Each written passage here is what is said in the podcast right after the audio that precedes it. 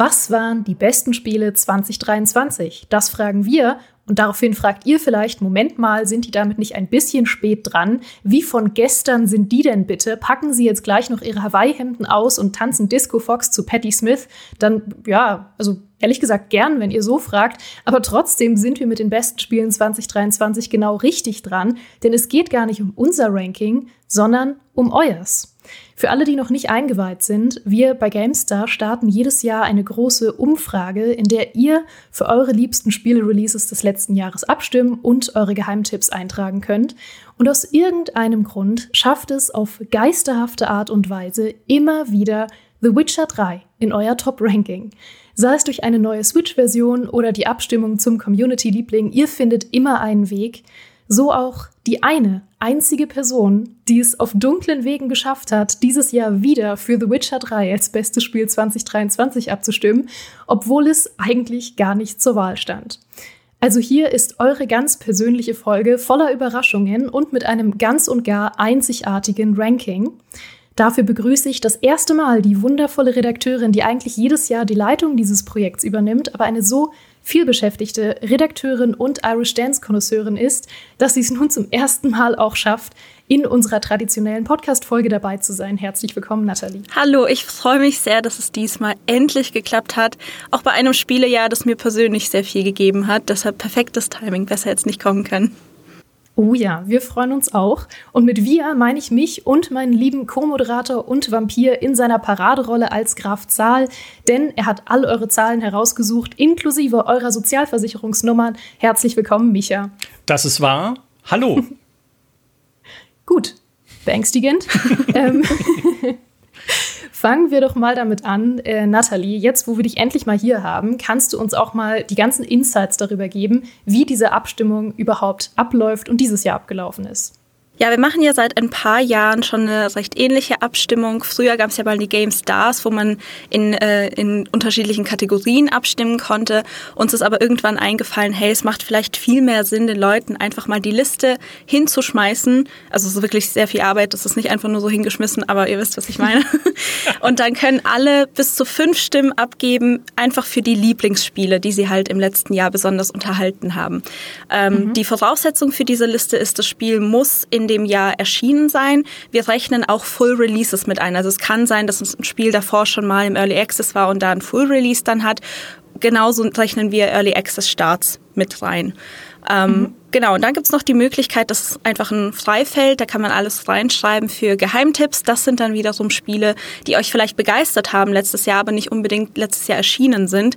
Das heißt, da kann zum wiederholten Mal Hand Showdown dann wieder gewinnen und reingeschrieben werden, wie jedes Jahr. Das waren doch nur Demi und Phil. Ja, Oder aber. Äh, ja, die haben irgendwie Leute angestiftet. Ja, ja. ich auch. Ja. Ich auch. Ich finde es aber schön, was bei den Geheimtipps zum Teil rausgekommen ist, weil da auch jemand reingeschrieben hat: Minecraft.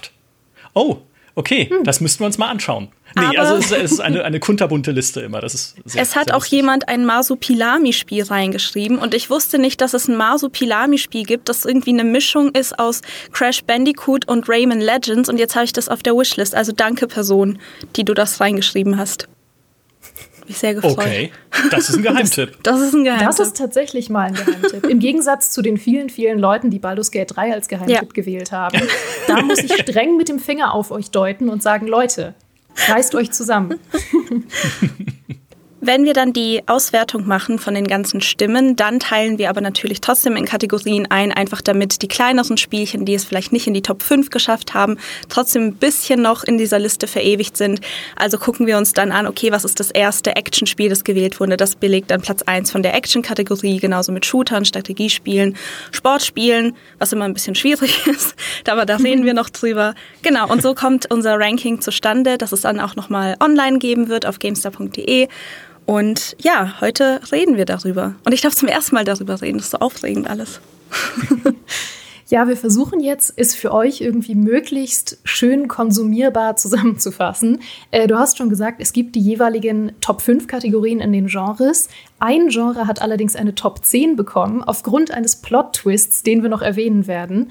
Ähm, und es gibt trotzdem eigentlich noch eine Top 96, die sich daraus ergibt, ähm, dass manche Spiele nicht genug Stimmen haben, um überhaupt noch gezählt zu werden in der Auswertung und einige Plätze doppelt belegt werden. Das heißt, wir kommen auf 96. Und das Absurde ist, das hatten wir letztes Jahr auch schon. Da sind wir auch genau auf 96 gekommen. Und Micha, du als Zahlenexperte musst mir jetzt erklären, wie das sein kann. Ähm, 1996 war ein gutes Spielejahr. Vielleicht und überhaupt ich wurde da geboren. Ja, ja deswegen. Gutes Jahr. Ja, genau. Ja. Äh, nee, das ist, ich glaube, das ist einfach dem Umfragetool geschuldet. Das, das hat nach 96 Plätzen einfach keinen Bock mehr und sagt, so, der Rest ist, ne, aber weil es auch zufällig genau immer da, Wahrscheinlich steckt da irgendeine mathematisch-statistische Regel da, äh, dahinter, dass alles drunter sind weniger als 0,3 Prozent der Gesamtstimmen. Und äh, ja, da hat man einfach, das, das will das Tool dann einfach nicht mehr einzeln auswerten. Da sagt es dann so, nee, ah, ich habe Feierabend, hier ist alles bis 0,3 Prozent, aber was drunter ist, müsst ihr euch selber zusammensuchen aus so einer riesen Google-Tabelle, in der ich deswegen auch natürlich mir diese Tabelle angeschaut habe und deswegen rausgefunden äh, habe, dass eine einzige Person, eine Person in diesem ganzen Ranking von fast 3000 abgegebenen Stimmen hat eine Person als eines ihrer Top-Spiele in diesem Jahr gewählt. Redfall. Redfall von raus. Bethesda muss man ein bisschen, äh, ja, äh, muss, man muss sagen, es ist inzwischen gepatcht worden. Es hat dadurch auch in letzter Zeit seine, äh, die Zahl seiner aktiven Spielerinnen und Spieler auf Steam, der gleichzeitig aktiven, verdreifacht von 20 auf 60. Uh. Natürlich gibt es noch den Game Pass und es gibt auch noch Konsolen, aber wir alle wissen, Redfall war eher halt jetzt äh, kein großer Hit für Bethesda. Und äh, immerhin, aber eine Person hat gesagt, gut genug, Vampir-Koop Jagd irgendwie gut genug, um es damit reinzuwählen. Ja, und dich möchten wir an dieser Stelle herzlich grüßen. Wenn du uns hörst, äh, schreib doch gerne mal in die Kommentare, dass du es warst. Wir verurteilen dich auch nicht. so, und dann würden wir mal anfangen, ein bisschen ähm, alle spannenden Plätze, Auffälligkeiten und so weiter von dieser Top 96 durchzugehen. Keine Sorge, nicht alle 96 Plätze, nur alles, was irgendwie spannend ist. Und dann kommen wir zu den jeweiligen Top-Platzierungen der Kategorien. Ähm, und was ich gerne noch erwähnen möchte, ist der letzte Platz in dieser Top 96, der es gerade so noch geschafft hat, gewertet zu werden. Und zwar ist das äh, Park Beyond, was auch stimmgleich ist mit The Great War Western Front und Total War Pharaoh drei ja. sehr verschiedene Spiele, möchte ich sagen. ja. ähm, Park Beyond ist ein sehr gutes Spiel gewesen, äh, das eigentlich auch bei den Leuten, die es gespielt haben, sehr gut ankam, was auch bei uns im Test eine sehr gute Wertung bekommen hat, aber was keine Chance hatte, irgendwie jetzt allzu große Aufmerksamkeit dieses Jahr zu generieren. Mir ist jetzt erst eingefallen, dass natürlich dieses Tool genau 100 Spiele auswertet. Also eigentlich haben wir hier eine Top 100. Es ist nur viermal der Platz 96 vergeben, weil Lego 2K Drive hat ihn auch. So funktioniert Stimmt. Mathematik. Stimmt, Lego 2K Drive hat ihn auch noch. Auch ein sehr anderes Spiel als Total über Pharao. Ähm, und das war ja nun eins der, oh. eins der Skandalspiele des Jahres und wäre vielleicht sogar das Skandalspiel des Jahres gewesen, wenn nicht The Day Before da gewesen wäre. das hat ja, zum Glück nicht auf die Liste geschafft. Ja, das habe ich extra gesucht. Ich habe diese Google-Tabelle mit allen Antworten aufgemacht und extra The Day Before gesucht und habe es nicht gefunden. Das gibt mir meinen Glauben an die Menschheit zurück. äh, den Glauben an die Menschheit nimmt mir dann wieder der aktuelle Zustand der Total War-Serie. Ja, weil das ist tatsächlich, also die Serie steht nicht gut da. Ne? Wir haben in diesem Jahr auch ein Sega bzw. ein Creative Assembly gesehen, die Probleme hatten, die ihr Gott, wie hieß dieser Free-to-Play-Shooter, den sie machen wollten und dann wieder einstellen mussten und den keiner mehr kennt. Und das neue, groß angekündigte Total War fühlt sich dann an wie ein DLC zu Total War Troy. Äh, mhm es ist äh, ah.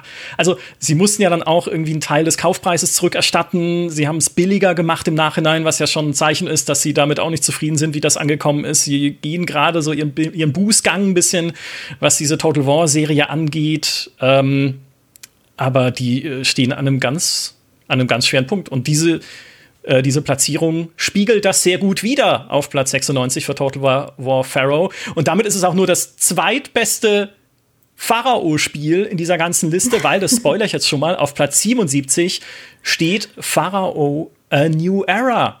Das mhm. Remaster von einem Aufbauspiel von 1999, das schlägt das neue Total War.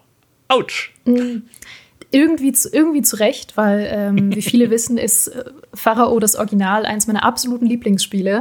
Ähm, das Remake fand ich aber tatsächlich gar nicht so dolle. Also deswegen gut, ist es halt auch nur so ein bisschen im Mittelfeld gelandet, aber immer noch höher als War Pharao. Ach je, naja. Ähm, Ich würde direkt zum Anfang mal ein Fass aufmachen, was für mich fast das spannendste Storytelling in dieser Liste war, was mich wahnsinnig überrascht hat, nämlich die Plätze 93 und 94. Mit nur einer Stimme Unterschied sind das Pioneers of Pagonia auf der 93 und die Siedler Neue Allianzen auf der 94 mit nur einer Stimme weniger. Ja, das Was war Maurice. Da ja, mich hat das ehrlich gesagt auch überrascht, Pioneers of Pagonia so weit unten zu sehen, weil ja. das ist ja voll das GameStar-Community-Thema. Also es ist ja genau unsere Kerngruppe. Ähm, wir haben auch gesehen, dass die Artikel dazu gut funktioniert haben. Ähm, wir hatten sogar Entwickler, also Tipps vom Entwickler. Ähm, das war sehr cool. Das hat alles funktioniert. Wir haben gesehen, cool, die Leute mögen es. Und dann landet es mit elf Stimmen. 0,4 Prozent haben dafür abgestimmt. Hat mich echt überrascht, dass das nicht in die Top 5 der Strategiespiele reingekommen ist. Ja, sehr, ich, ja. Also ich glaube, es ist dann doch, auch wenn man es spielt, jetzt mache ich Maurice sehr traurig, aber es ist doch noch auch ein sehr unüberraschend simples Siedler einfach. Mhm. Ne? Es ist ja jetzt nicht der große Wurf, der die Siedler-Serie oder das, was sie sein könnte, auf ein neues Level hebt, sondern es ist ein gut gemachtes, man könnte fast sagen, jetzt bin ich böse, ein bisschen langweiliges neues Siedler auf Sicherheit entwickelt. So, von Volker Wertig natürlich, nee, hey, er ist wieder da und es ist ja auch erst ein Early Access, also das kann noch wachsen und gedeihen. Aber ja, es ist halt leider nicht das, was ein Ubisoft hätte machen können, wenn Ubisoft irgendwie auch nur irgendeine Form von Plan hätte, wie es mit Siedler weitergehen könnte oder warum es cool ist oder so. Aber haben sie halt leider nicht. Ähm, und mein, mein persönliches äh, siedlereskes Lieblingsspiel bleibt nach wie vor Foundation. Weil Foundation ist so viel organischer, da kann man Gebäude selber so zusammenpuzzeln. Ich liebe es einfach so ein bisschen kreativ zu sein in Aufbauspielen. Und äh, das ist immer noch mein Favorit. Also auch im Vergleich jetzt zu einem Pioneers of Pagonia und auf jeden Fall im Vergleich zu die Siedler Neue Allianzen spielt Foundation. Ja, Maurice ist nicht da, um mir zu widersprechen, also kann ich das hier jetzt einfach so, so sagen. Ja, klar. Ich meine, man muss dazu sagen, dass Pioneers jetzt auch noch nicht fertig ist. Es ist ja auch erst in Early Access erschienen. Ähm, da kann natürlich noch einiges passieren und vielleicht hat das noch irgendwie ein riesiges Revival, wenn dann der Full Release irgendwie ist.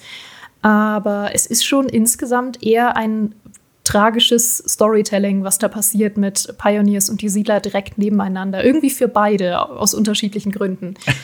ähm, deswegen wollte ich das auf jeden Fall nicht unerwähnt lassen. Ähm, das nächste, was spannend auf der Liste ist, ist für mich der Platz 86. Das ist Party Animals, das sehr, sehr lange auf Platz 1 oder um Platz 1 der meistgewünschten Steam-Spiele ever äh, gelegen hat und dieses Jahr dann Release hatte. Und da sieht man einfach sehr, ähm, dass diese Liste natürlich total durch unsere Community geprägt ist, weil das, glaube ich, kein klassisches Gamestar-Spiel ist. Party Animals ist halt so ein typisches Koop-Partyspiel, ähm, so ein Mix aus, mein Gott, all diesen Spielen, die man halt kennt, Humans Fall Flat, Overcooked und so weiter und so fort. Und das ist halt kein klassischer Gamestar-Liebling, weswegen der jetzt so weit abgeschlagen ist, obwohl die Leute wirklich seit Jahren darauf gewartet haben auf Steam. Ja, ich glaube, diese Steam-Wishlists, äh, die sind ja auch sehr stark, auch ich sag mal so vom, vom von der Twitchability äh, eines Spiels geprägt. Mhm. Also wie, wie, wie krass sieht das aus? Wie cool ist es, das im, im Stream zu zeigen, das im Stream zu spielen? Ähm, das hat man ja auch mit The Day Before gesehen. Dass das, da sind ja alle Streamer drauf aufgesprungen. Und unsere Gamester-Community ist da, glaube ich, ein bisschen also ein Großteil zumindest davon ein bisschen weiter entfernt. Klar, es gibt immer Überschneidungen. The Day Before hat auch bei uns super funktioniert als Thema, aber Party Animals war es dann nicht so ganz. Also so die Kern-Community hat das nicht abgeholt. Ja. Man kann an der Stelle natürlich auch, bevor wir da jetzt äh, weiter einsteigen, nochmal unbedingt sagen, dass es nicht repräsentativ zwangsläufig für die äh, Verkaufszahlen oder für den generellen Erfolg der Spiele und auch nicht für unsere Wertung äh, unbedingt. Mhm. Aber es ist eben sehr, sehr spannend zu sehen, äh, wie unsere Community teilweise Sachen ganz anders bewertet, weil viele größere Sachen zum Beispiel echt weit abgeschlagen sind, aber dafür auch viele kleinere Sachen oder Sachen, die ähm, jetzt gar nicht so äh, aktiv waren das ganze Jahr über, weil es zum Beispiel klassische Singleplayer-Spiele sind, sind sehr weit vorn. Und das finde ich wieder sehr schön, weil die Liebe äh, haben sie verdient. Also, dass sehr, sehr viele, dazu kommen wir dann noch, aber sehr, sehr viele Singleplayer-Spiele, die jetzt nicht irgendwie das ganze Jahr über Thema waren und ähm, halt einmal rauskamen, gut waren, gespielt wurden und dann würde nicht mehr darüber gesprochen, die kriegen jetzt nochmal die Liebe, die sie verdienen. Aber dazu kommen wir noch. Ja. Erstmal kommen wir zu Platz 84, ähm, Wolong Fallen Dynasty Ja. Ähm, wo ich auch, glaube ich, mehr davon erwartet hätte, weil auch die Erwartungshaltung vor dem Release sehr groß war. Ja, und weil es halt auch von den Leuten, die es spielen, also natürlich ist es mit diesem China-Setting, ne, es ist ein Souls-like, es ist Team Ninja, es ist jetzt kein Spiel mit dieser breiten Wirkung, aber die Leute, die es spielen, verehren es ja regelrecht. Wenn ich bei Dimi nur sage, hey moin, wie geht's dir so, lange nicht gesehen, sagt er, spiel Wohlung vollen Dynasty, du Trottel, und lass mir in Ruhe. Weil es halt einfach ein großartiges und sehr gut gemachtes Spiel ist. Ah, ich hätte auch gedacht, dass es weiter vorne landet. War auch überrascht, dass es so weit hinten steht. Auch hinter verschiedensten anderen Spielen, die jetzt noch kommen. mhm. Ja. Ja, direkt davor ist ein Spiel, äh, von dem, glaube ich, niemand mehr viel erwartet hat, als es einmal raus war, nämlich Forspoken mit 18 Stimmen in der Community. Ja, ja, ich kann den Appeal ein bisschen verstehen, weil ich habe es ja auch angespielt, irgendwie, keine Ahnung, fünf Stunden oder so, dann hatte ich keinen Bock mehr. Ähm, ich finde halt die Idee dahinter mit diesem Parcours ist halt schon sehr geil. Und in den besten Momenten, da wo es auch wirklich funktioniert und geschmeidig läuft, macht es ja auch echt Spaß, also diese Bewegung durch die Welt. Das Problem ist halt wirklich, die Story war so, also das ist wirklich eins der Spiele. Ich kann sehr oft ein Auge oder auch beide Augen zudrücken, wenn es irgendwie eine blöde Story hat, aber irgendwas am Gameplay da ist, was mich halt total catcht. Aber das war so das erste Mal, wo mir die Story wirklich einfach physischen Schaden zugefügt hat, während ich gespielt habe. Ich fand das so furchtbar. Ich war die ganze Zeit nur am Augenrollen, weil so dieses ganze Hipster-Gerede, das, das war so gar nicht meins. Und dann war mhm. halt auch noch diese Welt so leer und langweilig und da ist nichts, nichts wirklich passiert und dieses Parcours hat auch nicht immer so funktioniert, wie ich es gerne gehabt hätte und dann habe ich irgendwann gesagt, nee, das, das, das lasse ich dann jetzt mal. Habe dann auch äh, mit äh, der Game-Prozessorin Annika nochmal drüber gesprochen und sie hat auch gemeint, ja, besser wird's nicht. Ähm, dann habe ich gedacht, okay, gut, dann war's das jetzt für mich, tschüss. Aber ja, 18 ey. Leute fanden es gut. Freut ja, der mich. scheiß Armreif. Habt ihr denn den Armreif irgendwie abgeschaltet bei euch? Also, ja, ich, ich sehe es wie du, das war echt so ein Ding. Auch was die Open World ja sehr, auch dann wieder, ne, die Story trägt's nicht, irgendwie ja. das Setting trägt's auch nicht so richtig, weil es nicht gut erklärt war. Die Open World ist sehr schematisch und trägt's auch nicht wirklich, weil man denkt, cooles Gameplay. Kämpfe und Parcours, okay. Ja, ähm, das hat ganz gut funktioniert, aber ja, da sieht man, es funktioniert für die Leute halt nicht gut genug, um es dann weiter nach vorne zu werden. Ich meine, es ist punktgleich, stimmgleich hier mit The Crew Motorfest, was ja jetzt auch nicht der allergrößte Ubisoft-Wurf war in diesem Jahr, und einen Platz dann noch hinter Honkai Star Rail. Das neue Spiel von MiHoYo, also von dem Studio, das Genshin Impact äh, gemacht hat, wo ja auch wieder Gacha-Elemente dann drin sind, äh, die wir alle nicht so sehr mögen, ne, was irgendwie Glücksspielelemente angeht. Aber äh, selbst das ist am Ende besser bewertet als noch ein Forspoken weil es einfach mehr Fans hat. Tja. Mhm. Forspoken ist für mich aber auch, glaube ich, so ein Paradebeispiel für ah, die Problematik, wenn Double-A-Spiele Open World machen. Ich sage nicht, dass das gar nicht funktionieren kann, aber es ist sehr oft gescheitert in letzter Zeit, vor allem äh, 2023. Und natürlich war die Open World nicht das Hauptproblem von Forspoken, aber ich glaube, wenn AA-Spiele sich wieder mehr von der Open World wegbewegen würden, um nicht immer auch die Erwartungshaltung an ein AAA-Spiel zu wecken, weil das ist, glaube ich, immer das Problem, mhm. würden sie sich einen Gefallen tun. Ja, absolut. Ja. Werdet kleiner. Ja, bitte. Ja, bitte, schrumpft. wir haben doch alle auch nicht so viel Zeit. Ja, genau. ein Open-World-Spiel pro Jahr reicht völlig. Der Rest sch mm. schrumpft bitte. Auf jeden Fall. So, Platz 77, äh, Pharao in New Era haben wir schon erwähnt. Äh, wie gesagt, ich war kein riesiger Fan von dem Remake, Remaster, weil ich es ein bisschen schade fand, dass sie den äh, schönen Stil vom Original ein bisschen verschlimmbessert haben. äh, es war, glaube ich, sie haben, glaube ich, ein bisschen darüber nachgedacht oder ein bisschen damit gekämpft, wie sie den Stil modernisieren können. Und ursprünglich hatte es halt diesen sehr, sehr hübschen, klassischen alte Strategiespiele 2D-Pixel-Look, den isometrischen. Und das sieht auch äh, von den Formen her immer noch exakt genauso aus. Sie haben aber so ein bisschen drüber gepainted. Dadurch sieht es jetzt halt ein bisschen Comic-Cartoon-artiger aus. Und es gibt ja durchaus eine Zielgruppe dafür im Strategiebereich, aber ich finde es ein bisschen schade. Ja. Ähm, was mich aber freut, ist, dass es dadurch wieder mehr äh, Fans vielleicht dazu gewonnen hat, mehr Leute, die es damals nicht gespielt haben und sich jetzt da noch mal ran, äh, rangewagt haben, weil mechanisch ist es halt immer noch geil. Und einzigartig. Ich warte immer noch drauf, dass mal wieder sowas wie Pharao rauskommt. Da fällt euch nichts mehr zu ein. Nee. nee. Da könnt ihr nur nicken. Ja. Ja. Dann kommen wir äh, zu Platz 70. Da weiß ich, dass ja. zumindest du, Nathalie, auch was zu sagen kannst. Oh ja. Das ist nämlich äh, mein Geheimtipp dieses Jahr gewesen: Bramble the Mountain King. Ganz fantastisches Spiel. Hat mich komplett überrascht. Also ich war Ich habe wirklich nur reingespielt, weil es ja im Game Pass, glaube ich, war oder ist sogar noch. Mhm. Und es sah sehr interessant aus, weil es so ein bisschen aussieht wie so ein, wie so ein Knet-Stop-Motion-Film irgendwie. Also sehr, sehr schöne Optik.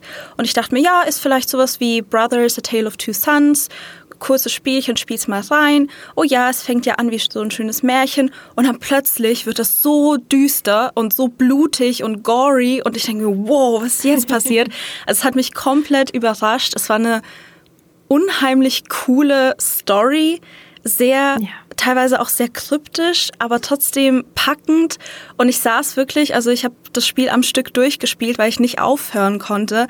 Es war wirklich gruseliger als so manche Horrorspiele, die ich letztes Jahr gespielt habe, weil es einfach so, ein, so eine, ja, so, so Feinheiten reingebracht hat. Es gab sogar ja. Szenen, die bei Tag gespielt haben, die aber mit das Gruseligste waren, was ich jemals gesehen habe in einem Videospiel. Also wirklich fantastisches ja. Spiel. Schade, dass es nicht noch irgendwie höher bewertet wurde hier, aber jetzt können wir auch mal unseren Geheimtipp hier nochmal droppen. Also spielt das, wenn ihr irgendwie coole kleine Story-Horror-Adventures mögt. Ja, auf jeden Fall. Also, wenn ihr auch nur euch ein bisschen interessiert für nordische Folklore oder für Märchen generell und für ein bisschen Grusel, ähm, ihr müsst aber auch keine Sorge haben, dass das jetzt das übelste Jumpscare-Fest ist. Also selbst wenn ihr vorher irgendwie keine Horrorspiele mochtet, kann euch das absolut gefallen, wenn was anderes dabei ist, was euch irgendwie anspricht. Weil das einfach ein gutes Spiel ist, was man auch easy vielleicht an einem Tag oder einem Wochenende durchspielen kann. Ähm, wirklich, wirklich toll. Und was du sagst, Nathalie, dass manche Szenen äh, tagsüber gespielt haben, war mein Highlight. Ich habe das noch nie so gut umgesetzt ja. gesehen wie in Bramble, dass Szenen bei Tageslicht mich in absoluten äh, Albtraum, äh, ein, ein, ein Albtraumbündel, ein stotterndes Albtraumbündel, so wie jetzt, verwandelt haben. Ähm, Wahnsinn. Da habe ich auch mit Gnu drüber gesprochen. Mit der hatte ich eine Folge dieses Jahr, was spielst du so? Und sie hat mich auf das Spiel nochmal gebracht. Ich hatte Bilder davon gesehen, dachte, mein Gott, das ist das schönste Spiel, was ich je gesehen habe. Hab's wieder vergessen. Dann hatte ich die Folge mit ihr und hab's direkt danach gespielt und war völlig äh, hin und weg. Also der Wahnsinn. Ja. Micha, du spielst es auch noch, ne? Mm -hmm. ja. Mm. Oh, es ist zeitlich gerade schlecht. Mm, ja. Mm, mal gucken. Ja, gut. Mm. Ich habe ähm, was für dich dafür nämlich auf Platz 67 Star Trek Infinite. Da willst du doch bestimmt was zu sagen. Ey, hör mir auf. Ich verstehe nicht, wo diese Platzierung herkommt, weil Star Trek Infinite war eine riesige Enttäuschung für mich. Und in mhm. dem Fall würde ich sagen, die 67 ist auch tatsächlich hier eine gnädige Platzierung, weil es einfach, ja, man merkt, dass es schon mit ein bisschen Herzblut entwickelt wurde von einem kleinen Team, in dem Fall den Machern des Master of Orion Remakes aus Argentinien.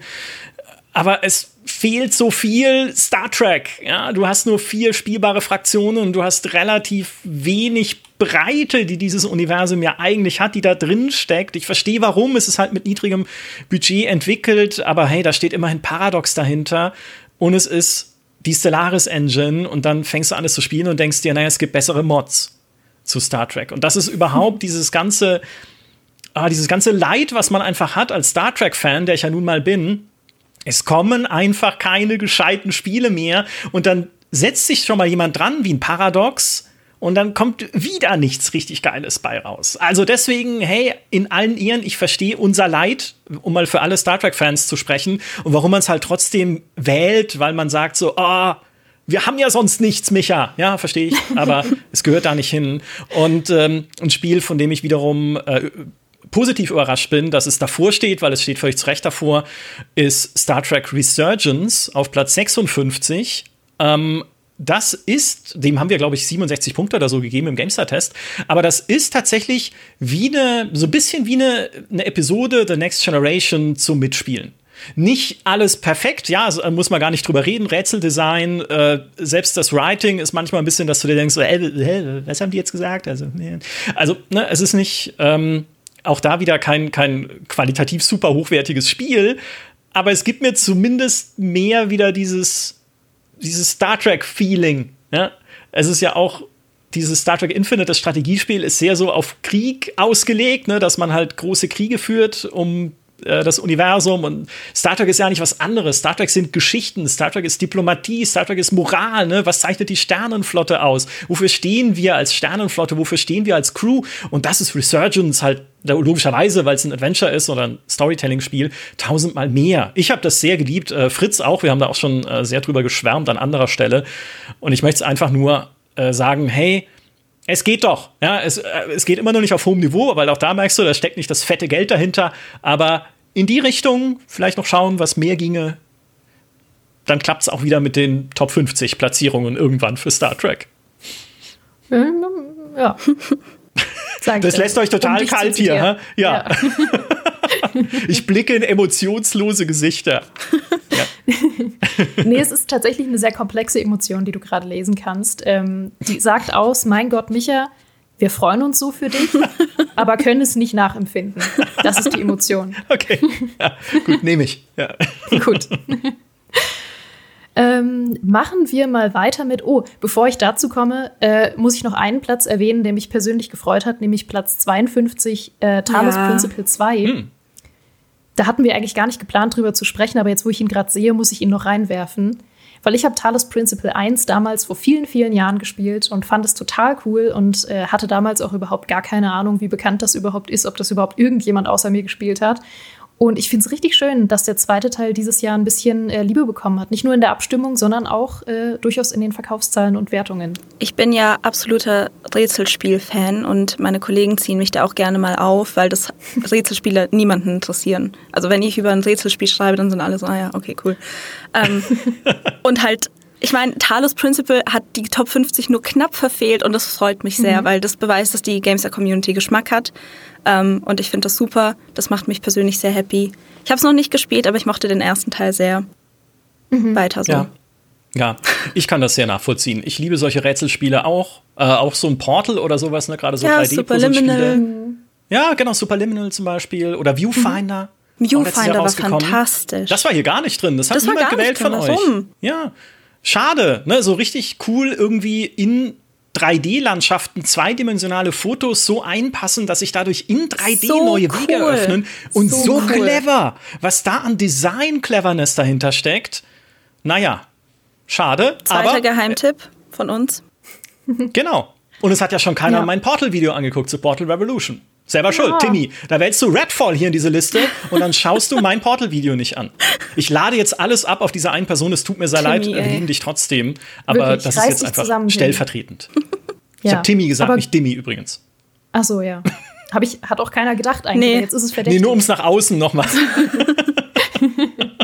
es war Dimmy, okay. Nein, Quatsch. Okay. Dimmy mag alle Spiele. Außer Redfall halt. Ja, ja.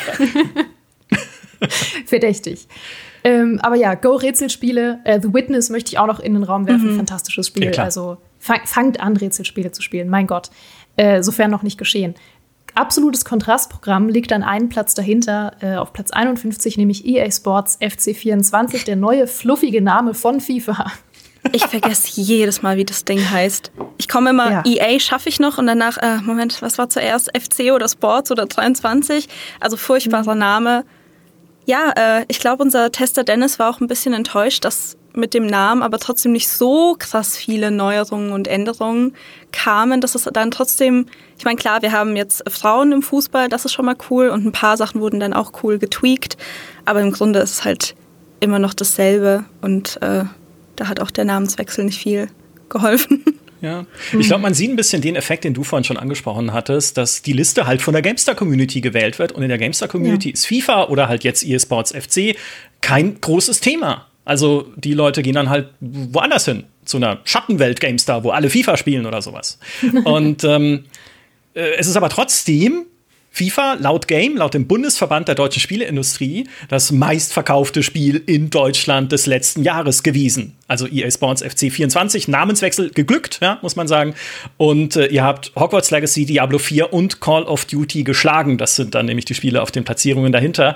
Und es ist immer noch wahnsinnig beliebt. Ähm, mal gucken, wie es damit weitergeht. Ja, das wäre vielleicht noch das eine, was ich sagen würde, weil es ist ja immer noch die Lootbox-Debatte am Schwelen. Ne? Wir kennen diese österreichische Gerichtsentscheidung, dass Sony bzw. EA Kundinnen und Kunden, die in Ultimate Team Geld investiert haben, dieses Geld zurückzahlen müssten, weil diese Gerichte in Österreich entschieden haben, dass es Glücksspiel ist. Ultimate Team ne? und diese Kartenboxen, Kartenpäckchen, die man da kauft. Und Sony hat keine Glücksspielkonzession, also die dürfen gar kein Glücksspiel betreiben, weil es ihnen der Staat nicht offiziell erlaubt hat. Deswegen ist das quasi hinfällig. Gleiche Argumentation gibt es bei Valve und Counter-Strike. Jetzt kann man da wieder sagen, Gerichtsurteil ist immer nur auf den super konkreten Fall anwendbar, der da gerade entschieden wurde.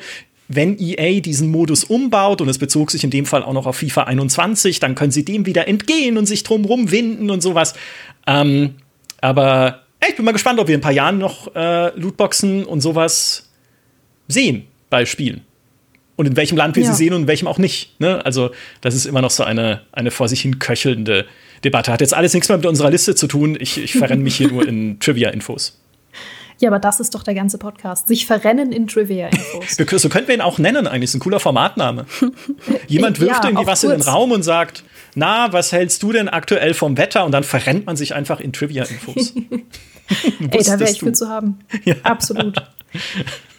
Aber ja, um kurz den Bogen zu schlagen, wir befinden uns quasi jetzt mit äh, FIFA, nicht mehr FIFA, genau im Mittelfeld von dieser Top 96. So, ja, ist nicht furchtbar, haben schon einige Leute für abgestimmt, ähm, aber halt auch jetzt nicht super viele. Ähm, und genau in diesem Mittelfeld befindet sich noch ein weiteres Spiel einer altehrwürdigen Reihe, die andauernd gefühlt alle zwei Wochen einen neuen Teil rausbringt und zu wenig Innovation dabei hat manchmal, nämlich ist das Call of Duty Modern Warfare 3. Ja. Auf Platz 50. Und damit ja. verfehlt es nur knapp die Top 5 der Shooter. Mhm. Es ist nämlich auf Platz 6 gelandet. Zum Vergleich, Modern Warfare 2 ist letztes Jahr auf Platz 1 der Top 5 Shooter gelandet. Ähm, mhm. Ja, es spiegelt vielleicht ein bisschen die Enttäuschung der Spieler über Modern Warfare 3 wieder. Ähm, es hat sich ja ein bisschen angefühlt wie eher ein DLC oder ein Add-on für Modern Warfare 2 als ein vollwertiges, also Vollpreistitel, muss man ja dazu sagen. Mhm. Ähm, ich muss ganz ehrlich zugeben, ganz privat ist Modern Warfare 3 wahrscheinlich das Spiel, wo ich am meisten Spielstunden letztes Jahr reingesteckt habe aber in den Multiplayer, ich habe sehr viel Spaß damit, aber ich bin auch ein kompletter Noob. Also so Feinheiten wie irgendwie das Balancing von Waffen, wenn es das zerschlägt, das bekomme ich meistens gar nicht mit. Ich höre dann immer nur, wie sich meine Mitspieler darüber aufregen. aber natürlich die Debatte, also ähm, mit den recycelten Maps und irgendwie, dass da die Kampagne, die halt super kurz war, worüber sich ja überall lustig gemacht wurde. Ähm, ja, war einfach ein bisschen, man merkt halt, dass das, dass da das Konzept von Anfang an war, hey, das wird eher ein Add-on und dann machen wir aber doch doch mal Geld daraus und machen es zu einem Vollpreistitel. Das hat den Leuten mhm. nicht so gut gepasst. Ja, ich habe dem nichts hinzuzufügen, denn jetzt haben wir schon länger drüber geredet, als die Kampagne überhaupt ist. Das stimmt. Ja, ich kann euch da draußen, sofern noch nicht geschaut, unbedingt den Talk empfehlen, den ich mit Demi und Phil zu dem Thema hatte, weil die dröseln das sehr, sehr gut auf, ähm, was so ein bisschen die Dualität von dem Spiel ist. Dass es leider Gottes, wie du sagst, Nathalie, irgendwie sehr viel Spaß machen kann, aber auf der anderen Seite objektiv einfach viel falsch macht und vor allem auch in Sachen Multiplayer ähm, jetzt unbedingt da mal was Neues her müsste. Und das ist ein sehr, sehr spannender Talk geworden. Ja. Also da wird das noch einmal viel, viel besser aufgedröselt und auch sehr viel länger. Also das Hundertfache von der Kampagne, von der Länge her. äh, wenn euch da noch irgendwie Content fehlen sollte oder so. So, auf Platz 49, also zum Glück davor, ähm, ist Anno 1800 gelandet. Hör, wie kann das denn sein? Ah, die Menge tobt. Es ist die Konsolenversion von Anno 1800. Äh, mit 47 Stimmen, 1,6 Prozent haben dafür abgestimmt. Und äh, ich meine, ich, ich bin cool damit. Ähm, ich persönlich hasse Aufbauspiele auf Konsole, aber mich fragt ja keiner. ich glaube, die Leute haben einfach Anno 1800 gesehen und gesagt, na klar, ist immer wählbar. So wie The ja. Witcher 3 ja auch. Ja. Also es wurde ja auch schon die Switch-Version von The Witcher 3 bei uns zum Rollenspiel des Jahres erklärt und so. Und Anno ist halt immer ein Safe-Bet, ne? bevor man sich hier ver, äh, ver, ver, vertippt, vertippt, verwählt in dieser Liste. Dann nimmt man immer 18, Anno 1800, das ist safe, mhm. das ist gut. Da wir, wir haben gar nicht erwähnt, dass das die erste Liste ist, die auch Konsolentitel mit drin hat weil GameStar ist ja letztes Jahr Multiplattform Stimmt. geworden. Also wir berichten jetzt auch über PlayStation, Xbox, Switch. Und das ist das erste Mal, dass wir Konsolentitel und nicht nur reine PC-Titel drin haben. Stimmt. Deshalb äh, kommt das zustande, dass Anno 1800 trotzdem gewählt wurde. Es ist nicht das allererste Mal, weil ja damals The Witcher 3 trotzdem gewählt werden konnte, aber der Modus war damals noch nicht so durchdacht, glaube ich. ich nee, ich glaube, wir haben eine Switch-Top-Liste gewählt. Ich ah, glaub, ah, das da ist sein. das auf Platz 1 gelandet, wenn ich mich nicht Aber täusche. mit so großem Abstand, dass es dann in der Gesamtliste, wenn man alle Stimmen zusammengezählt hat. Wir müssen das noch mal arithmetisch äh, genau mm. durchgehen. Äh, wir kommen da noch mal auf euch zurück dann. Ja, gut. Anno 1800, äh, auch eins meiner absoluten Lieblingsspiele aller Zeiten. Deswegen äh, cool, dass es in die Top 50 äh, gekommen ist. Die Konsolenversion ich persönlich mag es einfach nicht gern auf Konsole zu spielen. Ich freue mich aber mega, dass es der Konsolen-Community, also Konsole-Only-Community noch zugänglich gemacht wird. Ähm, es ist allerdings, glaube ich, ein bisschen äh, nickelig irgendwie. Also es gibt zum Beispiel Probleme mit den ähm, kosmetischen DLCs und die sind mir ja das Allerwichtigste. Ich träume nachts von den kosmetischen DLCs für Anno 1800 und es äh, gibt da irgendwie Probleme, welche du auf der Konsole spielen kannst und welche nicht. Ähm, deswegen ja, nicht optimal, aber absolut fair für Anno 1800 generell immer abzustimmen, im Zweifel auch für das Brettspiel, das ich auch sehr empfehlen kann. So, auf äh, Platz 44, das ist, glaube ich, auch, lass mich das kurz überprüfen, in unsere Shooterliste geschafft hat. Hat es, genau. Das ist nämlich der erste ähm, Platz unserer, beziehungsweise warte, der erste Eintrag unserer Shooter Top 5 auf Platz 5 ist The Finals. The Finals war eine große Überraschung dieses, also letztes Jahr. Ja. ja. Kollege Phil hat es ja sogar als, das Best, als den besten Multiplayer-Shooter des Jahres betitelt. Er war großer Fan davon hat uns allen vorgeschwärmt, hat die ganze Zeit gefragt, hey, wer hat Bock auf The Finals? Hatte niemand, aber er war total Feuer und Flamme dafür. Ähm, also ihn haben diese ganzen Zerstörungsmechaniken und diese klugen Modi, die sich unterscheiden von dem, was man halt sonst so aus Multiplayer-Shootern kennt. Ähm, es hat ihn sehr begeistert. Ja, die Community 51 Leute zumindest. Guck mal, Phil, du hast 51 Leute, die mit dir spielen würden. Die kannst du ja mal alle fragen. Meldet euch bitte. Phil Elsner at es wundert mich aber auch nicht, dass das so gut angekommen ist, weil das ein wirklich clever designtes Spiel ist. Wir haben ja damals schon beim Playtest gesehen, das waren über 120.000 Leute, glaube ich, gleichzeitig auf Steam, die das gespielt haben. Ähm, und dann auch zum Launch wieder. Ähm, du hast halt wirklich, du hast diese Variabilität in der Partie, die es einfach auch zu einem Spiel macht, das man gerne anschaut. Ne? Da ist wieder die Twitchability auch mit am Start. Du hast die zerstörbaren Arenen, du hast Wetterwechsel, du hast unterschiedliche Tageszeiten, du hast die Teamkomposition, die jedes Mal anders sein kann, mit dieser leichten, mittleren und schweren Klasse, die man spielen kann, die da wieder unterschiedliche Fähigkeiten und Geschwindigkeiten und sonst was alles haben. Du kannst ein bisschen Sachen bauen, wie in Fortnite, auf einem niedrigeren Level natürlich, mit dieser Goo-Gun dann irgendwie Zeug da äh, in den Level kleben. Also da passiert einfach immer irgendwas Lustiges. Und es ist einigermaßen schnell und es ist ja einigermaßen trotzdem leicht, dem zu folgen, was passiert, wenn man sich auch anschaut. Ich bin mal sehr gespannt, wie das einfach dieses Jahr laufen wird. Weil man sieht jetzt schon so, die Launch-Euphorie ist weg. Es sind bei Steam ja. jetzt noch nur, ist trotzdem noch eine fantastische Zahl natürlich, äh, 70.000 gleichzeitig aktive Spielerinnen und Spieler. Mal gucken, was sie jetzt draus machen. Bei Embark in Stockholm beim Entwicklerteam, wo ja auch viele ehemalige Battlefield-Developer untergekommen sind. Mhm. Das Einzige, was ich daran schade finde und was Phil, glaube ich, auch nicht mag, ich meine, er hat es sogar gestern oder so getweetet, dass so viele Shooter ähm, jetzt diesen klassischen Fortnite-Look oder halt Fortnite-artigen Look irgendwie annehmen. Ich habe das Gefühl, es gibt so bei Multiplayer-Shootern zwei populäre Settings. Das ist entweder historischer slash moderner Krieg äh, oder eben Fortnite-Look. Und was ich sehr, sehr schade finde, weil du siehst ja anhand Showdown, dass ein einzigartiges Setting super gut funktionieren kann und dich eben total aus der Masse abhebt. Also, ja. Wobei so fortnightig ist ja. es gar nicht. Also es ist ja jetzt nicht Comic, es ist ja kein richtiger Comic-Look jetzt in The Finals. Ich finde das doch noch okay. Und, ja. Wobei auch die Trailer auch, also was Geraldine auch sagt, so ein bisschen auch dieses Hipster-Gehabe so ein bisschen transportiert mhm. hat mit ja. dieser TV-Show und so. Also da stimme ich zu, aber ähm, ganz so fortneitig ist es dann vom Look doch nicht. Ja. Aber ja, es ist schon ein das Trend, stimmt. den man immer wieder sieht. Ja, auch bei Redfall, der Trailer. Ja. ja. Ich wünschte einfach nur, es würden mal wieder mehr ähm, Multiplayer-Shooter, die von der Mechanik her so gut sind wie The Finals, aber dann wieder so ein cooles Setting mitbringen wie Hunt Showdown, irgendwie mal was Eigenes, was man noch nicht so oft gesehen hat. Ja.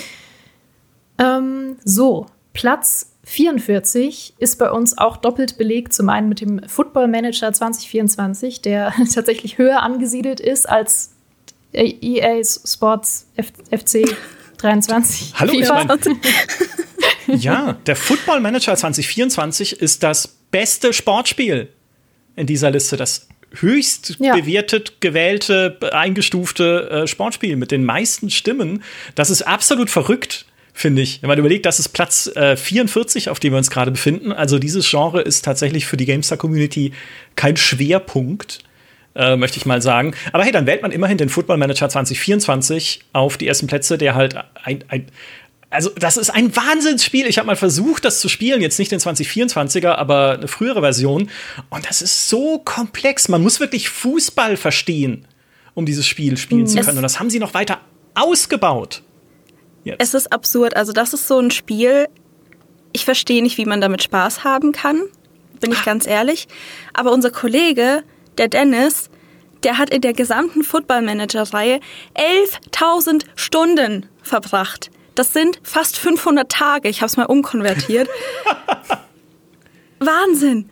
Wahnsinn, er kennt sich da super aus. Er hat auch einen fantastischen Guide geschrieben, der auch echt viele Leute interessiert hat. Also da war äh, zumindest in der Plus-Community das Interesse durchaus da für dieses Spiel.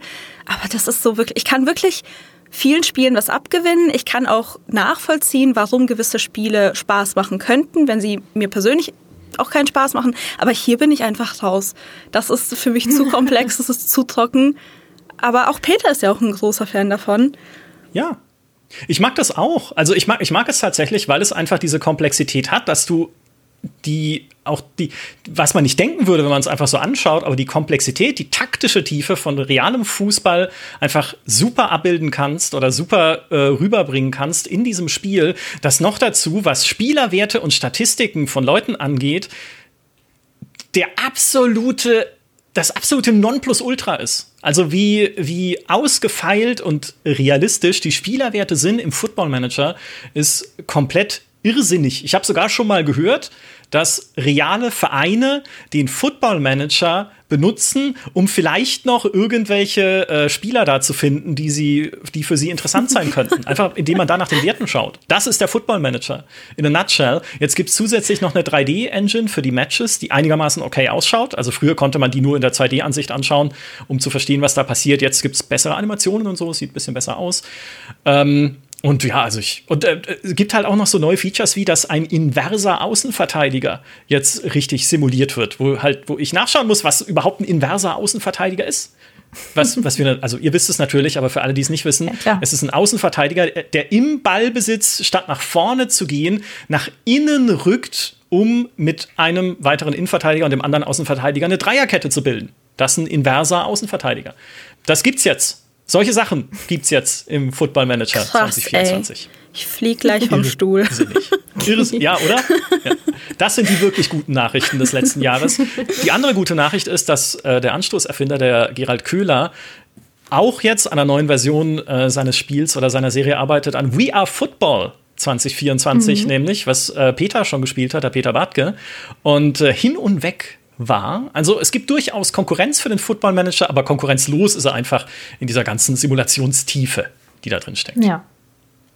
Ich glaube, mein Traum wäre es immer noch mal mit jemandem, der sich äh, sehr viel besser mit dem Football Manager auskennt als ich, äh, meinen äh, alten Verein aus meinem Heimatbezirk zu suchen slash erstellen. Das ist der TSV Rudo, Grüße gehen raus und den ganz groß rauszubringen.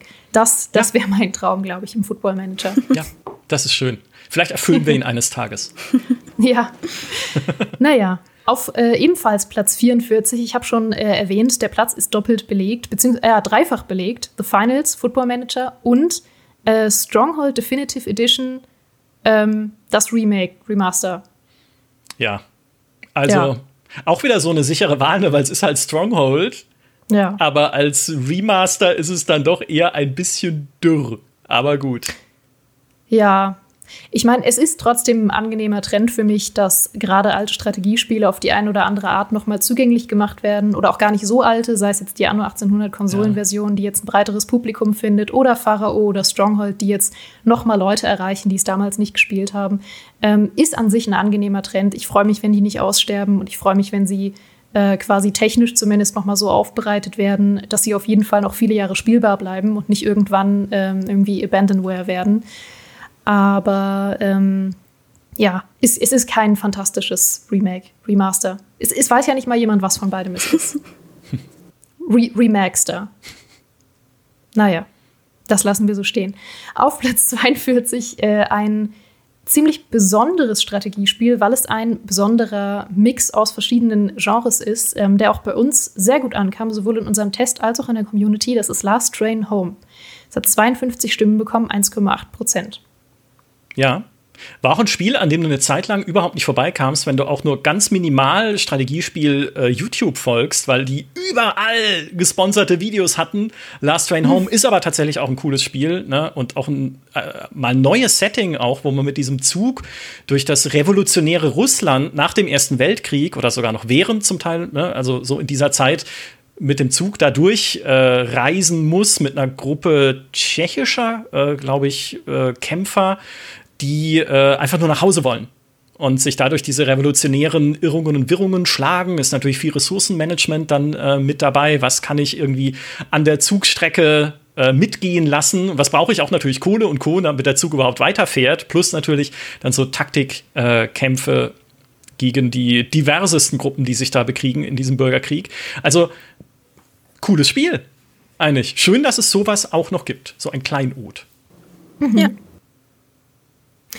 Ja, äh, ich habe mir sagen lassen, ebenfalls ein Kleinod. Ich kann es nicht bestätigen, aber ist Platz 42 äh, mit Armored Core 6. Und ja. dazu haben wir hier äh, extra eingeschnitten einen Kommentar von seinem größten Fan, Dimitri Halley. Bitteschön. Okay, wir haben doch keinen. Oh. Aber Micha, möchtest du was dazu sagen? Armored Core 6 ist super. Das ist halt mal wieder Mac-Action. Ja, ich meine, die, die ist ja zu Unrecht in Verruf geraten lange Zeit. Äh, ich weiß, es gibt noch MacWarrior 5, was auch gecrowdfundet wurde und auch ein großes äh, Ding ist da draußen in seiner Community. Aber Armored Core 6 hebt es halt auf so ein Arcade-Spektakel-Level. Einfach mal wieder in so einen riesigen Kampfroboter reinsteigen und rumballern und um dich rum explodiert alles. Und noch dazu von From Software, ne? also die können nicht nur Souls-Likes, die können auch sowas. Es wurde nicht umsonst bei den Game Awards zum besten Actionspiel gewählt. Ich war fast ein bisschen enttäuscht, das hier auf Platz 42 zu sehen. Ich, ich finde, das hätte weiter vorne stehen können. Mhm. Aber ja, jetzt ja, ah. ich bin beleidigt. Mhm. Ja, so kann man es zusammenfassen. ähm, was dazu noch gehört, ist, es steht einen Platz hinter einem anderen Spiel, das ich gerne weiter vorne gesehen hätte, und das ist Aliens Dark Descent. Das ist nämlich auf Platz, äh, nee, auf Platz äh, 14. Also ja, okay, die, das ist, Mathe ist nicht mein Ding, aber es steht auf jeden Fall direkt hinter einem anderen Spiel, das jetzt auf Platz 40 kommt, nämlich Aliens Dark Descent, das ein super Alien-Spiel ist. Es ist so ein Top-Down Taktik-Shooter in Echtzeit, für den sie sich eine wirklich tolle Story ausgedacht haben im Alien-Universum, die halt viele so bekannte Motive mitnimmt aus, diesem, aus dieser Aliens-Welt, die äh, das echt atmosphärisch ist, obwohl es aus der Draufsicht ist, was man erstmal schaffen muss. Ne? Also die Levels sind cool designt. Es ist sehr spannend, dich da durchzuschleichen mit deinem Team und dann zu gucken, oh Gott, wo kommt das nächste Alien her? Was sagt der Bewegungsmelder? Da hinten in dem Raum ist irgendwas. Ah, wir müssen in Deckung gehen. Also äh, auch da bin ich beleidigt, dass es nur auf Platz 40 steht. Mhm. Ja. Es, es, gibt noch ein anderes sehr, sehr schönes Horrorspiel aus der äh, Top-Down-Perspektive. Darkwood heißt mhm. das. Äh, was es auch richtig, richtig ist, auch schon ein bisschen älter, aber was es auch sehr, sehr gut hinbekommen hat, äh, Atmosphäre aus der Top-Down-Perspektive zu erzeugen. Mhm. Ist unterschätzt vielleicht. Ja. Im Horror-Grusel-Genre. Ja. So, dann kommen wir mal zu Platz Nummer 36. Wir bewegen uns langsam wirklich bei äh, hohen Platzierungen. Wir arbeiten uns hoch und Platz 36 ist ein interessantes Spiel. Es ist Atomic Heart, von dem ich völlig verdrängt habe, dass es 2023 äh, Ich auch. Ich war so, also als ich diese, diese ganzen Spiele in diese Umfrage reingeworfen habe, also was, das kam 23 raus? Meine Güte. Es war echt hm. ein volles Jahr. Ähm, ja. Atomic Heart ist auch Platz 3 der Top 5 Shooter. Hat mich ein bisschen überrascht, das doch so weit oben zu sehen, weil ich persönlich recht enttäuscht davon war, weil ich glaube, ich einfach ja, falsche Erwartungen an dieses Spiel hatte. Aber das war ja auch das Ding mit dem Marketing. Die Entwickler waren ja absolut nicht erreichbar. Wie oft ich denen Nachrichten mhm. geschrieben mhm. habe, hey, wollt ihr mal mit mir reden, bitte? Ich will wissen, was dieses Spiel ist. Die haben mir wirklich gar nichts preisgegeben. Und äh, für mich war halt immer noch so ein bisschen offen, okay, was wird es denn letztendlich? Und ich, wie glaube ich, viele andere, haben so ein bisschen einen Bioshock-Erben sich erhofft und so ein bisschen mhm. auch diese vom Gameplay her, ähm, das war es halt nicht ganz. Also ich finde die Atmosphäre von dem Spiel ist schon sehr cool. Ich finde das Setting richtig cool. Die Story ist halt eher mäßig, also die oh. ist halt mh, hm, das, das hat halt Bioshock äh, dem Spiel auf jeden Fall weit voraus. Und was mich auch ehrlich abgeschreckt hat, waren am Ende die Kämpfe. Weil das hat sich irgendwie viel clunkier gespielt, als ich erhofft hatte, weil ich finde, Bioshock ist halt total geschmeidig und du läufst da durch diese Welt und hast deine Fähigkeiten und so. Und du hast ja auch ähnliche Fähigkeiten in Atomic Heart, aber trotzdem, es geht auch viel in den Nahkampf und da ist es dann immer so ein bisschen, ja, hat halt viele Ecken und Kanten und das hat mir so ein bisschen dann die Lust rausgenommen. Was mich aber dann komplett gekillt hat, war diese Open World oder diese hm. Überwelt, die man hatte das hat sich dann für mich bisschen angefühlt wie so Serious Sam oder so, wo einfach Monsterhorden auf dich zu sein und du gar keinen Überblick mehr hast, gar keine Chance mit deiner komischen Crowbar und dann diese, oh, diese verdammten Drohnen, wenn du irgendwo auf Kamera aufgezeichnet bist, sind die gekommen und dann sind da noch weitere Drohnen gekommen, die die ersten Drohnen repariert haben, wenn du versucht hast, die zu bekämpfen. Das war furchtbar. Ich mochte es gar nicht und ich habe es dann auch irgendwann abgebrochen. Aber ich hätte es eigentlich sehr gerne weitergespielt, weil so, wie, wie ich schon gesagt habe, das Setting, diese ganze Atmosphäre und auch mit Rätsel-Level, die da mit drin sind, wäre es eigentlich voll mein Ding. Aber ich fand es dann halt, das hat sich zu sehr nach Arbeit irgendwie angefühlt, das zu spielen. Und dann hatte ich hm. keine Lust mehr. Ja, also ich fand's okay auch. Ähm, es ist halt, es ist halt wirklich, es ist ein guter Shooter geworden, insbesondere da, wo es linear ist. Die Open World fürchterlich, auch dieses Copy-Paste von Gebäuden in dieser Welt, wo alles gleich aussieht scheußlich. Die Story braucht man nicht drüber reden. Diese Hohlbirne, die du da spielst, dieser erzwungene Humor mit diesem äh, liebestollen Kühlschrank oder oh, Upgrade-Schrank. Ja, ja, oh, diesen, ja, hm. Wer kommt, also, ne, wieso, Leute? Aber grundsätzlich in Ordnung. Und das ist für mich auch dieses ganze 30er-Feld hier bei dieser Wahl. Sind so Spiele, wo du sagst, hey, in Ordnung, aber hey, was sind die im letzten Jahr erschienen? Ne, du hast ja auf 39 das Hi-Fi Rush, einer der Überraschungshits von Bethesda letztes Jahr, von dem alle inzwischen gar nichts mehr wissen. Ja. Es war cool, ja, war ein mhm. richtig cooles Spiel, keiner hat damit gerechnet, aber ja, was? War das 2023? Und du hast einen Platz hinter Atomic Heart auf der 37, das System Shock Remake, ähm, was ich so weit vorne nicht erwartet hätte weil es halt so ein anachronistisches Design hat. Es ist auch als Shooter wirklich nicht gut. Also alles, was da Schießgefühl und Trefferfeedback ist, fürchterlich. Aber was es toll macht, ist einfach seine Atmosphäre. Du bist jetzt auf einer Raumstation voller Leichen und Cyborgs, die die Leichen erzeugt haben, weil ne, es ist halt alles schlimm auf dieser Raumstation und es ist eine durchgedrehte KI hinter dir her. Ähm, und jetzt kommt klar. Ne? Es gibt keinen Questmarker, es gibt keine Hilfefunktion, die dir sagt, was du konkret machen musst. Schau einfach nur, lies E-Mails auf Computern. Such winzig kleine, äh, was auch immer, USB-Nachrichtensticks oder sowas mit Textbotschaften, in denen du vielleicht Hinweise entdeckst darauf, was du machen musst in dieser Welt, um diese KI aufzuhalten. Also, ah, ich liebe System Shock. Es äh, war schon damals eins meiner, äh, ja, im Prinzip meine erste so Immersive Sim, die ich gespielt habe. Und ähm, ich liebe es, dass es Leute gibt, die das noch zu schätzen wissen. Deswegen Platz 37, danke dafür. Ja, ich wollte gerade sagen, mhm. ich glaube, wir haben einfach alle mal wieder Bock auf so eine richtig geile Immersive Sim. Ja. Ja. Ja. Ja. Und was macht Arcane? Redfall. Ja, tut mir leid, dass wir da drauf immer wieder rumreiten, aber. Und was macht Bloodlines? Scheiße. Ja, gar nichts. Ja, mal gucken. Gar nichts. Alles schwierig. Naja. Was ich interessant finde, ist, wir befinden uns jetzt äh, im 30er-Bereich der Platzierungen. Wir sind bereits durch mit den Top 5 der Sportspiele. Wir sind fast durch mit den Top 5 der Shooter. Ja. Und wir haben noch nicht mal angefangen mit den Top 5 der Strategiespiele. Und auch nicht mit den Rollenspielen. Das zeigt mal wieder, ähm, welche Genres hoch im Kurs stehen in der Gamester-Community. Und zu Recht, möchte ich sagen. Actionspiele, by the way, auch nicht. Ja, korrekt. Ähm, und deswegen bin ich gerade ganz überrascht gewesen, dass das folgende Strategiespiel auf Platz 34 noch gar nicht in der Top 5 ist, der Strategiespiele, nämlich Company of Heroes 3.